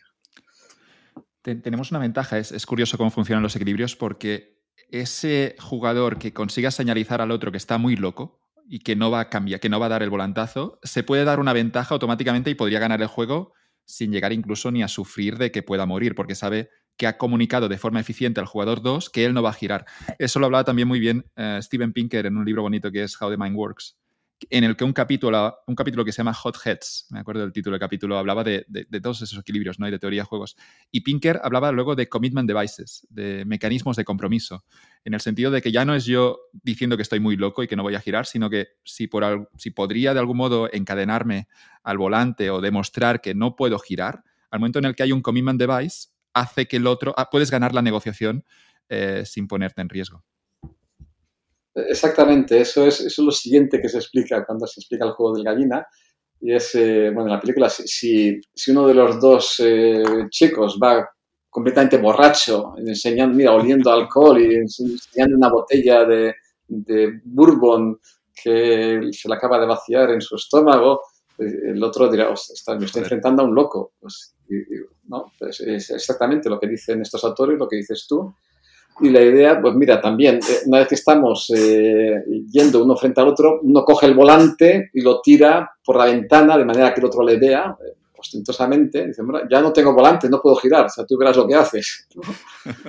pues este, este, tipo de cosas exactamente es lo que uno querría hacer, pero, pero fíjate que, que, hay que hacer una cosa así, no basta, no basta con decirlo. Decirlo no basta, decir, no, no, estoy loco. no sé, eh, tú sabrás si está loco, yo no, no me consta, ¿no? Tan loco como para esto. No, pues estoy loco porque mira qué locura hice allí. No, pues allí es otra circunstancia, esto es otra. Mm, a ver, eh, entonces, esto viene a cuenta tal vez de las amenazas que, que, estamos oyendo por parte de, los rusos en la guerra, eh, en la invasión que han hecho de Ucrania. Que no, no, estamos locos, estamos locos. Eh, eh, o si no estamos locos, estamos muy emocionalmente implicados en la guerra porque Ucrania es la madre de la patria rusa y estamos y es nuestra alma y la religión y la historia y, lo que sé. Entonces esto nos hace locos. Imprevisibles también. Imprevisibles es bonita palabra, en el sentido de que no sabes lo que bueno, va a hacer. Mm, imprevisibles. Bueno, pero ellos quieren, ser, quieren que se les, querrían que se previera que van a ser, que van a llegar efectivamente hasta el final, ¿no? Querrían ser diciendo, estamos, comprometidos con la guerra, están queriendo decir todo el rato, ¿eh?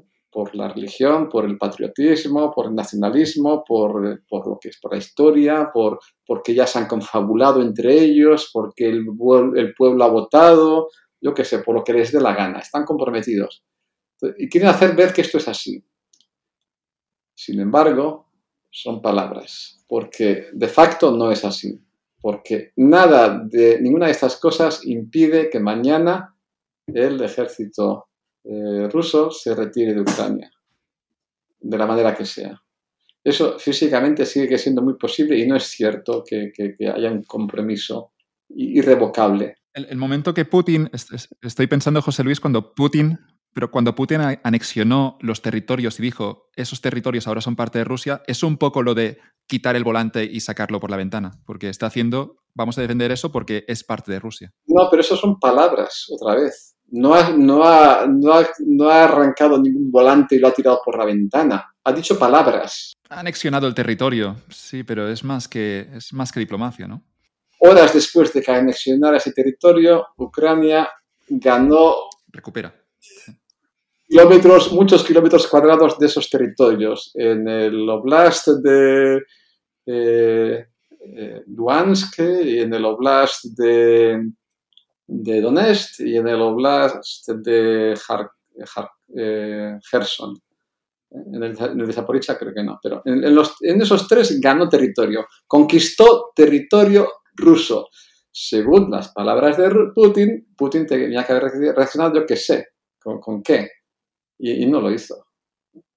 Entonces, ha, pronunciado palabras y luego cuando, cuando no han servido para que se parara la ofensiva de Ucrania, no ha reaccionado como dijo que iba a reaccionar. Con lo cual, no solamente es que lo que dice son palabras, sino es que ha mostrado él mismo que la amenaza ha sido vacía ha sido una amenaza. Ya, ya ha mostrado que ha hecho una amenaza no vacía. A ver, igual, eh, perdón, que ha hecho una amenaza no creíble. Igual mañana hace otra creíble, pero es que lo tiene difícil. A ver, es posible que, como decía, eh, eh, Rusia como país no esté comprometida, o como gobierno, como sea, pero igual Putin sí está comprometido, porque Putin dice, no, yo estoy comprometido porque en esta, en esta guerra yo me juego mi vida, mi carrera, lo que sea. Ya no, yo no tengo salida. La Rusia sí tiene salida como país. Rusia sale de ahí, eh, idealmente sale de ahí, cambia el gobierno, eh, Putin eh, se asoma por la ventana y se cae, o yo qué sé, y, y, se puede hacer un país democrático y hacerse perdonar las penas, como hicieron los alemanes, los japoneses, perdonar hasta cierto punto, lo que sea, y, convivir democrática y abiertamente y, comerciando con el resto de países y siendo próspero y siendo todos amigos. Rusia tiene una salida. Es posible que Putin no. Es posible que Putin o gana la guerra o se desfenestra. Pero, pero eso es Putin.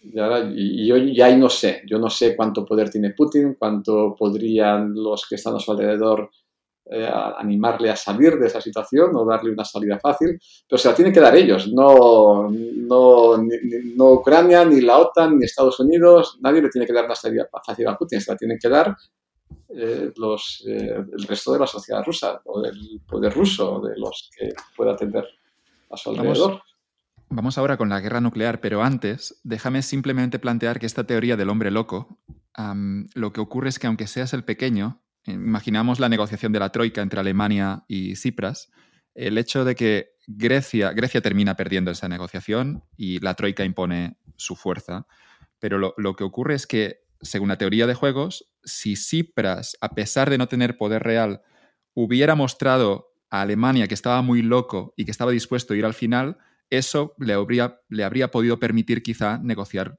un, mejor, una mejor salida o, le, habría permitido, negociar eh, unos intereses mejores para Grecia.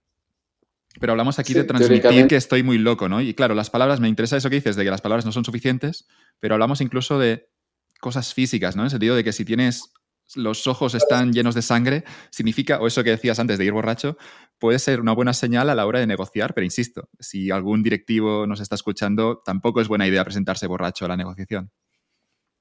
No, no es buena idea, porque en principio podría ser, en algunas circunstancias podría ser.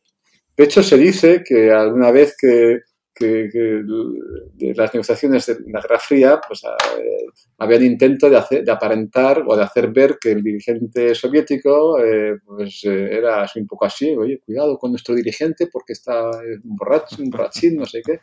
Esta es la historia.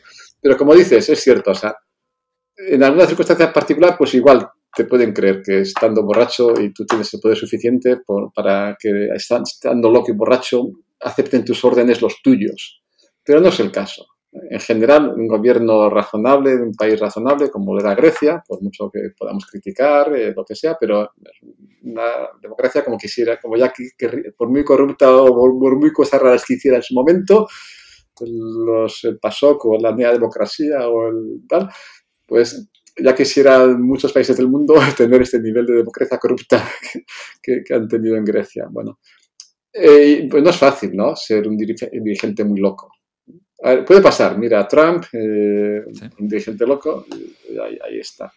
Alguien decía que con Trump no habría habido la, invasión de Ucrania. Yo lo dudo, pero, pero es, una, es interesante y forma parte de la teoría de juegos que, que el momento en el que hay Trump y no está Biden, eh, Putin se lo habría pensado dos veces. No lo sé, no lo sé, porque no, yo no sé qué implicaciones tiene Trump con, con Putin, con Rusia, no, no lo sé. puede ser, ¿eh? pero no lo sé. Bueno, pero a lo que vamos, es cierto, pero ¿a quién quiere tener un dirigente así? Por mucho que hipotéticamente alguna vez te pueda dar una ventaja, en el resto de las situaciones de un gobierno no te la va a dar. Eh, vas a ser un peor país teniendo este tipo de actitudes. Entonces, eh, jugar, jugar la carta del loco eh, es muy mala idea, porque aunque te pueda valer una vez, te, desacredita ante, ante cualquier otra cosa que puedas hacer. Y esto, pues, eh, lo hemos visto. Eh, pero en, en, Chipras no lo hizo, ¿no? No, hicieron la, jugar la carta del loco, jugaron eh, para, el para el compromiso, jugaron la carta del referéndum. Hacemos un referéndum, el pueblo ha hablado, ah, estoy atado de manos, el pueblo ha dicho que tengo que rechazar esto. Y lo ganaron, salió lo que él quería. Sí, sí, sí, salió lo que él quería. Sí, sí. Y yo, en, cuanto ganaron y salió todo esto, yo lo publiqué en mi blog y en internet, diciendo, no, esto independientemente de que tú puedas pensar que tienen razón o Chipra o la Troika o quien sea, esto no es argumento de peso, esto no cambia el juego estratégico. No cambia, porque sigues pudiendo rechazar en contra de la voluntad del pueblo. De hecho, horas después de que, o sea, fue el referéndum, yo dije esto, está ahí, está ahí documentado, está cualquiera puede ver mi timeline. Digo esto porque era, era, fácil de prever. Yo no, no, voy a decir que yo sepa prever muchas cosas, sé prever muy poquitas, pero lo de la Troika, las negociaciones en Grecia eran muy previsibles, como era el, el, el, proceso en Cataluña, era, era, bastante previsible todo esto. Entonces, yo no me cortaba, yo esto, esto va a ser así, y fue así. No, es que tú no conoces Grecia, ni falta que hace, o la conozco lo suficiente. Es que tú no conoces Cataluña, pues lo suficiente. Conozco teoría de juegos. Eh, eh, lo suficiente para saber por dónde van las cosas. Bueno, poco después de que ganara el referéndum, que decía no aceptar las condiciones de la Troika, ¿qué hicieron el resto de partidos políticos de Grecia? Esto, es, creo que fue la clave. Eh, y además es muy bonito, muy bonito como estudio de teoría juegos, quiero decir. No hablo de la, tragedia que, según lo que uno cree. Y es todos los partidos, menos alguno, menos, eh, no me acuerdo quién, menos el Partido Comunista, no sé, eh, todos los partidos le dijeron a Chipras, haz lo que quieras, que te apoyamos. Bueno. Haz lo que quieras, eh, no, lo dijeron obviamente así con estas palabras, pero era el mensaje de todos menos un par de partidos, pero, muchos del arco parlamentario de izquierdas, de derecha, de centro, le dijeron, apoyamos a nuestro presidente en lo que decida. Y luego mucha gente interpretó, ah, pues ya está, tiene el apoyo del pueblo en el referéndum, tiene el apoyo de los partidos políticos, tiene mucha fuerza para oponerse. Yo le dije, no habéis entendido nada, dije yo a los que opinaban así. Cuando los partidos le dicen que apoyarán a Chipras en cualquier cosa que haga, están diciendo, si decides no hacer caso a referéndum y aceptar las condiciones eh, que nos están imponiendo para darnos dinero, también te apoyaremos. Es decir, no iremos en contra de ti por haber dicho una cosa y luego haber hecho otra cosa. Lo que están haciendo es le están dando una salida fácil a Chipras. Y la cogió. Y, eso es teoría Tenía pocas opciones Cipras y ahora también hablamos con sesgo de retrospectiva a toro pasado, que siempre es más fácil, pero si hubieras tenido que asesorar a Cipras en ese momento, aunque tuviera pocas opciones en esa negociación, ¿qué crees que podría haber hecho distinto para, salir mejor en, el conflicto?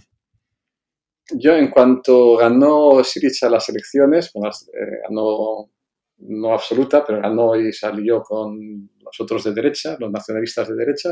Pero cuando ganó Siriza las elecciones y Chipras fue primer ministro, yo lo primero que dije, dije, bueno, a ver, a ver si ahora con un, con un cambio, yo sin entrar en la ideología de Siriza ni nada, eh, Chipras parecía una persona razonable, eh, me lo sigue pareciendo. Eh, Tenía Varoufakis al lado también. Hay, hay, esos equilibrios que no están solos.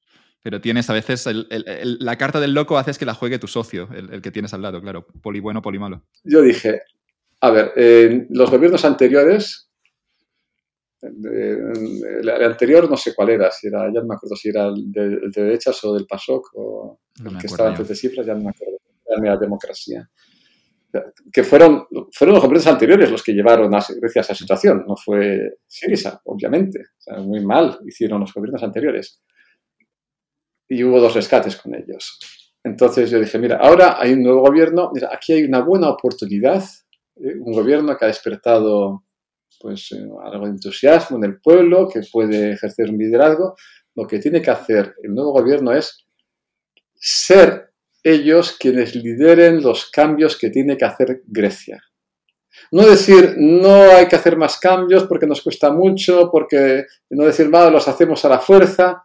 No, eso es de, mal gobierno. Eso es, por cierto, lo que han hecho también en España. ¿eh? los gobiernos del PP y del PSOE. No, no, hago esto porque me lo dice Europa. Bueno, pues si haces esto porque te lo dice Europa, vas a hacer lo que te dice Europa. Si tú le dices a Europa, no, mira, yo sé que tengo que hacer cambios, pero los voy a liderar yo.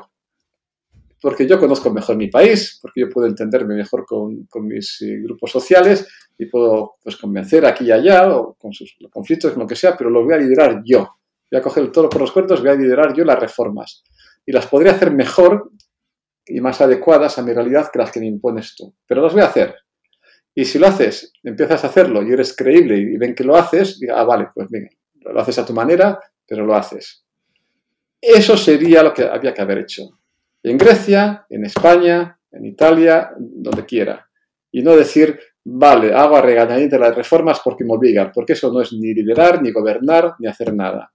Eso, eh, no hay que jugar la carta del loco, no hay que jugar la carta del que me mandan, hay que jugar la carta del que soy yo el que gobierna y voy a intentar hacer las cosas bien por mi pueblo. Y eso es lo que no ha hecho nadie, o muy poca gente de modo, en, los, en Grecia o en España. Sí, pienso en España incluso con mayorías absolutas por parte del PP y por parte del PSOE, que incluso cuando hay un escenario de mayoría absoluta, que es que no, te, no debes preocuparte por la oposición, no, no han sido capaces tampoco de, mm. de afrontar el problema y, resolverlo. Eh, capacidad de, liderar de reformas, eh, la verdad, es, es, un juego a muy corto plazo y que creo que deberíamos castigar mucho, mucho, mucho los electores. Y, no lo hacemos, y el político sabe que tampoco lo hacemos. Pero insisto que ya no es un problema de España, parece que ocurre en la mayoría de democracias occidentales. pero bueno, yo como yo, como yo persona, yo diría, pues mi opinión es esta. Yo, lo razonable que hacer es esto. No podemos hacer lo mejor, lo más razonable de todo, acerquémonos lo, lo más que podamos, por lo menos entendamos que estamos así, y, y, si entendemos que, es, que, nos hacen falta estas reformas, si entendemos que tenemos este problema, que las elecciones son cada o cada cuatro años o cada tres o lo que sea, y que esto lo hace difícil, pues también esto debe implicar que los partidos principales se pongan de acuerdo. Oye, estamos de acuerdo en que hay que hacer reformas, porque estamos de acuerdo en que España tiene que ser un buen país dentro de Europa, queremos tener peso, queremos que nos hagan caso, y para eso no podemos ser seguidores, sino líderes de las reformas, pues comprometámonos a hacerlas, pactemos unas cuantas cosas y, y como le dijeron la oposición a Chipra, hagas lo que hagas, te voy a apoyar, pues aquí, mira, si el PSOE está en el poder ahora y hace unas reformas, pues el PP le apoya en las principales. Y si está el PP en el poder y hace unas reformas, el PSOE le apoya. Bueno, digo PP PSOE, no quiero hacer bipartidismo, pero los que vengan. sean, ¿no? Los, sensatos que puedan tener sentido de Estado alrededor de ello. Tenemos, tenemos un mal equilibrio aquí, José Luis, y un mal equilibrio que no conseguimos romper. Me, gustaría cerrar esta magnífica entrevista con, un tono positivo, iba a decir, con, la, guerra nuclear, con esa película que es Doctor Strange Love. Y, tenemos en ese caso, lo podemos ver muy bien, ver muy bien en esa película de, Kubrick, eh, que hay ese científico que creo que se inspiró en ese personaje del Doctor Strange Love eh, con, con Von Newman, ¿no? que es el padre de la teoría de juegos. Y, y, Kubrick, esa película, recomiendo a todo el mundo verla, si, si, todavía no la conocían. En español la tradujeron con un título muy raro, que es algo así, Teléfono rojo, volamos a Moscú. no sé qué hacen con los títulos, a veces se les va de las manos. Pero en esa película lo que me interesa es que me cuentes cómo funciona lo que en inglés se llama el Doomsday Machine, eh, la máquina o el mecanismo del juicio final. Sí, la máquina del juicio final. El, eh, bueno, es, la historia en la película es que un general, la, la, la conté en clase, la, idea es que, bueno, la el argumento de la película es que un general americano de Estados Unidos eh, consigue los códigos para eh, que los bombarderos que tienen armas nucleares eh, de Estados Unidos vuelen hacia territorio soviético y ataquen con armas nucleares territorio soviético. Lo hace y se atrinchera en unos cuarteles, entonces para conseguir los códigos que den, que, den la contraorden a estos eh, aviones y no bombardeen eh, la Unión Soviética, tienen que, pelearse, ¿no? Entonces, bueno, la película va, de eso, hay esta parte que, al final lo consiguen, consiguen entrar a esos cuarteles, consiguen los códigos, pero y consiguen que todos los aviones den la vuelta menos uno, que pasó el umbral a partir del cual eh, tienen órdenes de no recibir ninguna contraorden porque puede ser eh, fake, ¿no? puede ser eh, mentira. Y bueno, pues hay un peligro porque entonces están los el presidente de Estados Unidos con sus asesores, sus generales, en su cuartel de mando, con la pantalla grande, con el mapa, y de todo lo que está pasando y, llevan ahí al, embajador de la Unión Soviética y le explican la situación y, él la entiende. Vale, esto es un accidente, por favor, os vamos a ayudar, os vamos a dar todas las características de este avión, os vamos a ayudar a, que lo podáis abatir, que disparéis contra él y, no descargue sus armas nucleares. Eh, eh, bueno, luego, no, sé, no, voy a decir qué pasa. Pero en la discusión con el, eh, conversación con el embajador ruso, eh, dice, no, es que, es que pasa una cosa. No, no, a ver, perdón, porque el presidente americano también le dice, no, y, y si al final no conseguís abatir el avión, pues por favor entended que esto ha sido un accidente y bueno, no, que esto no desencadene una guerra nuclear global. Y entonces el embajador ruso dice, ah, pues, eh, pues hay un problema aquí, porque resulta que hemos construido una máquina del juicio final que, eh, que, automatiza la respuesta. Es decir, no, eh, está la máquina enganchada a todos los hilos con misiles nucleares o unos cuantos, que, en cuanto se detecte un ataque nuclear en suelo soviético, pues tiene sus sensores y tal, pues va a desencadenar la respuesta automáticamente y no tenemos control sobre ello. Entonces, ah, entonces se pregunta al presidente, ¿esto es posible? Le dice el, asesor este, el que supuestamente está eh, inspirado en, von Neumann. Dice, sí, sí, sí, esto es posible. no sé si esto es posible o no, pero se acepta como premisa de la película que es la, máquina es posible y existe y la han construido. Pero claro, el asesor este le dice, a ver, es Peter Seller, lo hace muy bien.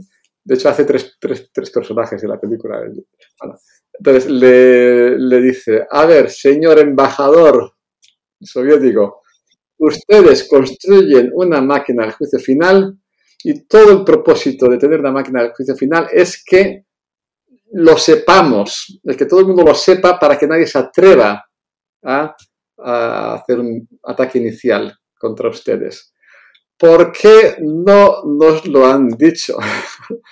Entonces le dice el embajador, bueno, pues eh, lo íbamos a decir, lo que pasa es que la acabamos de preparar hace poco tiempo y estábamos esperando a la semana que viene a darlo a conocer en el cumpleaños del presidente del Politburo porque es muy le gustan mucho las sorpresas. la película es, así, es trágica y cómica, ¿no? Tiene las dos cosas, está muy bien. Pues esta es la máquina final, una, respuesta automática ante la agresión para que no dependa luego de las decisiones la idea es, mira, si los rusos eh, atacan Estados Unidos primero y destruyen Estados Unidos, pues igual, igual Estados Unidos tiene la tentación de decir, no, ya para qué vamos a contratar si ya estamos destruidos, o al revés, ¿no? Y esto puede darle una ventaja al que ataca primero. Entonces, para evitar esto, eh, pues tiene sentido tener una máquina al juicio final. Pasa que la, en la realidad no fue como decía la película, obviamente no hay tal máquina de esta manera, lo que hay es una, una manera de, de tener disperso el armamento nuclear entre submarinos, bombarderos que están continuamente por los mares o por el aire, de manera que en cuanto haya un ataque nuclear eh, y pierdan comunicación y sepan que ha habido un ataque nuclear, tienen eh, órdenes de, y, pueden, y pueden responder autónomamente al, ataque nuclear. Entonces, como hay muchos submarinos y bombarderos, pues con que unos cuantos de ellos decidan eh, autónomamente responder a la agresión, tal vez no sepan el tamaño del, daño que ha habido en el país, que tal vez no sepan que está todo Estados Unidos destruido, pero saben que ha habido un ataque y saben que sus órdenes son devolver la agresión y aunque algunos digan que ya para qué, pues con que unos cuantos digan que sí que lo hacen, pues se produce el contraataque y bueno, eh, esto es suficiente para destruir otra vez nuestro país. Y esta, esta es el automatismo que había. Lo tenían los dos, los rusos y los eh, americanos. Si cada uno tiene una máquina del juicio final, en este sentido, pues efectivamente el equilibrio es no usar nunca. y la única razón de tener armas nucleares es evitar que el otro las use. Esta es la única razón para tener armas nucleares en la doctrina, en el equilibrio al que se llegó en la Guerra Fría. La única razón para tener armas nucleares es evitar que el otro las use. No para usarlas tú primero, sino para evitar que los otros las use. Y ya está.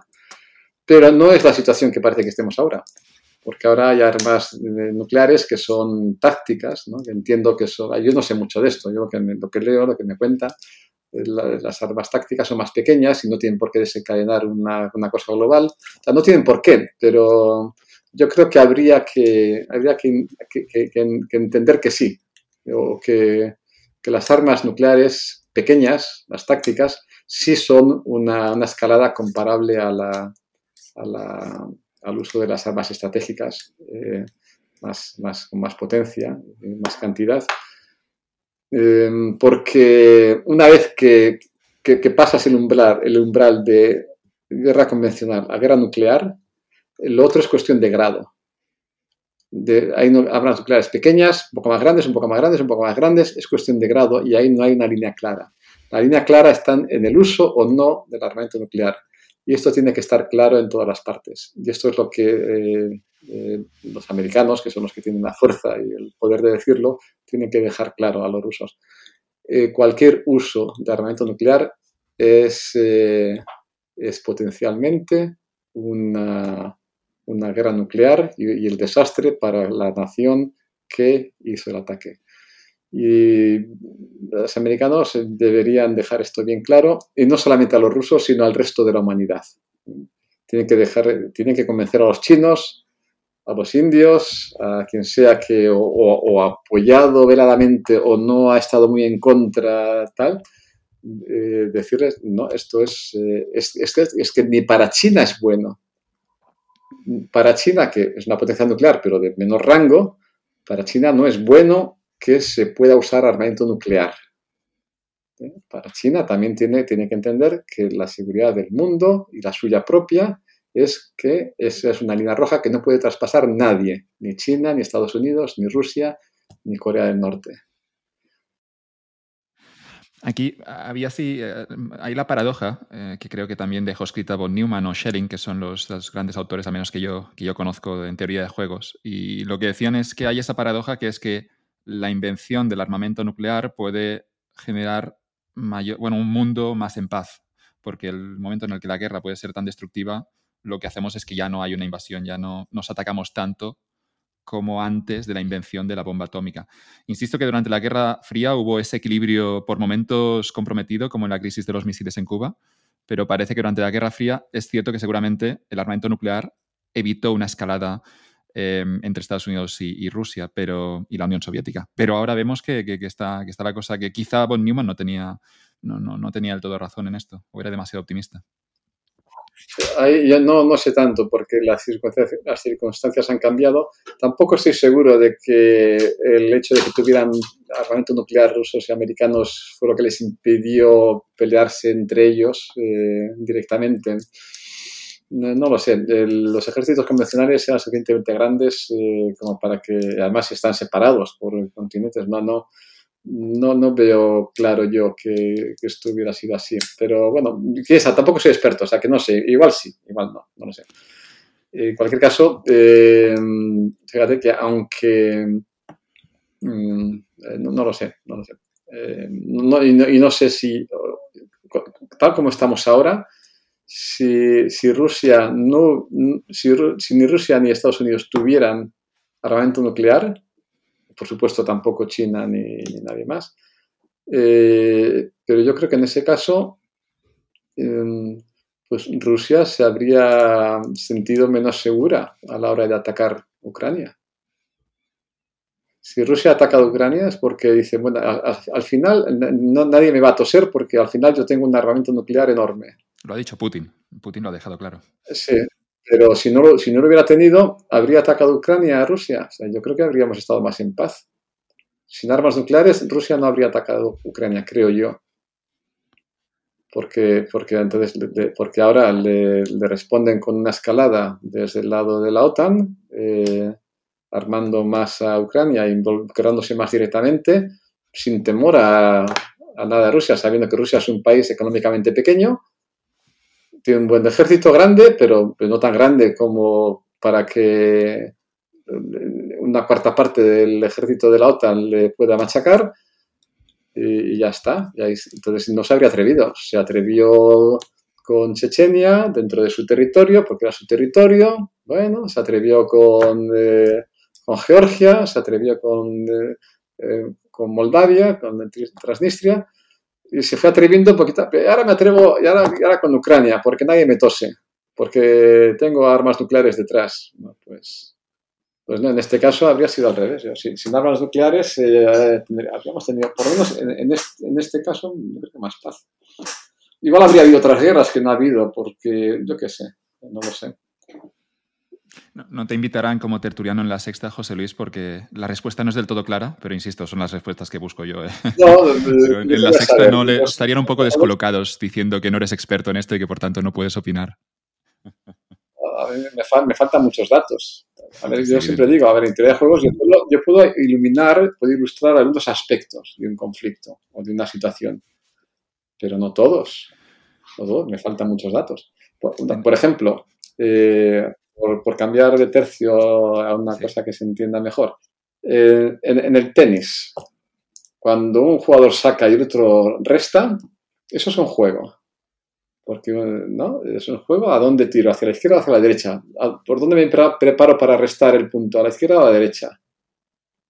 Y hay que hacerlo simultáneamente. Tú no puedes esperar a que venga la bola para ver dónde viene para colocarte, porque la bola tarda muy poco, tarda menos en pasar de un lado a otro de la cancha el tiempo de reacción de cualquier persona humana. Así que es, un juego simultáneo. Yo tengo que decidir hacia dónde, hacia dónde saco y tú tienes que decidir desde dónde te preparas para restar el saque. O en los penaltis. ¿eh? El jugador tira un penalti, tiene que decidir si a la izquierda, a derecha, centro, tal. Y el portero igual, tiene que dar ya el salto antes de que empiece a salir la pelota del pie del portero, porque si no, no le da tiempo a llegar a nada, a ningún sitio. Y eso es un juego. Y uno puede calcular eh, cuál es el, equilibrio, con qué porcentaje tirar hacia la izquierda, hacia la derecha, y se ha calculado. Y luego puedes ver si... Eh, y puedes asesor, podrías asesorar a los jugadores en esto. Pero lo que pasa es que cuando miras lo que hacen los jugadores, los buenos, pues ya, ya no es que ya hayan calculado nada matemáticamente, pero su experiencia, su saber jugar, su prueba y error les ha llevado a hacer lo que la teoría de juegos dice. Entonces yo, yo no sé jugar al tenis, entonces yo con teoría de juegos yo no sé jugar al tenis. Y tampoco voy a poder decirle a Nadal qué hacer, porque ya lo sabe, pero puedo analizar por qué pasan algunas cosas. Y ya un jugador que, igual que no sepa jugar tan bien como Nadal, pues igual sí le puedo decir, oye, eh, tu porcentaje izquierda-derecha tiene que ser mejor este que este otro. En esta superficie, en esta contra este contrincante, eso es lo que quiero hacer. Pero no puedo jugar por él no puedo jugar por él. Y no puedo saber si este día si tiene una lesión o no tiene una lesión, si está más cómodo o no está más cómodo. Entonces, no sé. Entonces, yo analizando estas cosas, de, pues, cuando está muy claro, como lo de Chipra o lo del proceso o lo del Brexit, pues puedo decir algo.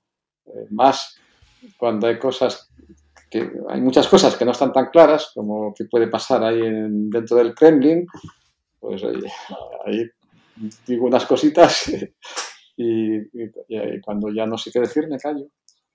El profesor de teoría de juegos Palacios Huerta ha estudiado los penaltis y siempre me gustó en un libro que se llama Soccernomics, que es un libro sobre el fútbol y la economía, el típico libro que te compras en un aeropuerto cuando tienes un viaje largo por delante. Eh, yo me lo compré hace unos 10 años y era divertido porque salían ejemplos de economía y fútbol, pero salía un relato de un argentino que es el penal más largo, de Osvaldo Soriano. Y hay un fragmento de ese libro que me encanta porque el portero tienen se para el partido por algún motivo y hay que lanzar un penalti y se termina el partido. Un poco como el Atlético de Madrid eh, hace, hace dos días, ¿no? que se lanzó ese penalti y justo era el final del partido. Pero en el caso, en esta historia de Osvaldo, lo que ocurre es que están una semana parados por no recuerdo el motivo y luego el portero y el lanzador pueden pensar hacia dónde va a disparar y obviamente si lo simplificamos hay tres opciones, en, a la derecha, a la izquierda o en medio. Y me gusta este, este, este diálogo entre el, portero, que es el gato, y creo que es el entrenador, no, el presidente del club. Y dice, dice el gato, eh, Constante los tira a la derecha. Siempre, dijo el presidente del club. Pero él sabe que yo sé. Entonces estamos jodidos. Sí, pero yo sé que él sabe, dijo el gato. Entonces tírate a la izquierda y listo, dijo uno de los que estaban en la mesa. Y responde el gato, no, él sabe que yo sé que él sabe, dijo el gato Díaz y se levantó para ir a dormir. así es. Eh, esto pasa, pasa ahí en esta, en esta escena. Pasa es un recurso también literario para, para, novelas o cuentos de, de, policíacos o de misterio. Pasa con eh, Sherlock Holmes y, y su némesis, el profesor Moriarty, ¿no? Eh, en una de las últimas novelas o cuentos o historias, eh, eh, huye, no recuerdo bien, este, huye en un tren, ¿no? Y Sherlock Holmes es perseguido por Moriarty, entonces, o, uno persigue al otro, entonces tiene que decidir si salir en, la penúltima parada o en la última del tren. Y tienen exactamente este tipo de discusión, ¿no? O de discusión no, de razonamiento en la cabeza. Y, y Conan Doyle lo describe, entonces... Pero claro, lo que tiene es que, es que nunca, se puede, nunca es este razonamiento el que vale este razonamiento, como se ve ahí, porque yo sé que tú sabes, que el otro sabe, no lleva a ninguna parte, porque no sabes cuándo parar. Quien sabe lo que sabe, que el otro sabe. Entonces, lo que hay que hacer en estos casos es, es eh, jugar aleatoriamente, ser impredecible. Tú tienes que tirar el penalti de manera que seas impredecible. Es decir, no, no es que yo lo voy a tirar por la derecha por algún razonamiento que he hecho, o voy a tirar a la izquierda por algún razonamiento que he hecho. Tienes que decir, voy a tirar a la izquierda o a la derecha con ciertas probabilidades.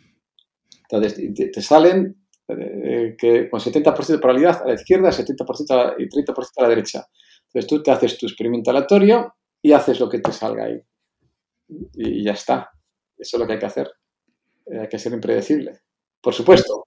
A veces, a, veces tú, ves que está el portero descolocado o ves que si sabes, si tienes algún dato más, pues lo usas. Pero en principio, si no tienes más datos, es lo que hay que hacer.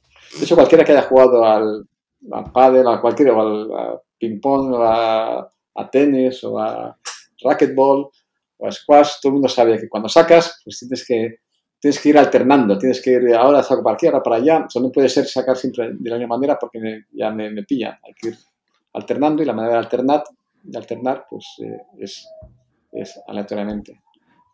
¿Y el portero podría colocarse un poco más a la derecha o a la izquierda para descolocar al lanzador o hacer un bailecito, eso, eso que hizo Dudek en la final de la Champions con el Liverpool? Pero tenemos también el caso, tenemos el caso de Messi aquí. Yo, creo que, Messi, Messi eh, había leído que era que optimizaba, obviamente. Eso ya lo sabía Messi, lo sabía todo el mundo. Pero en el caso de Messi, si él es, él es zurdo, hay un lado fuerte. El lado fuerte es lanzar a la derecha, porque, bueno, no sé el motivo exacto, pero eh, la puede colocar mejor si un zurdo lanza a la derecha. Y lo que ocurría es que Messi, obviamente, lanzaba el 70% aproximadamente de los lanzamientos a la derecha.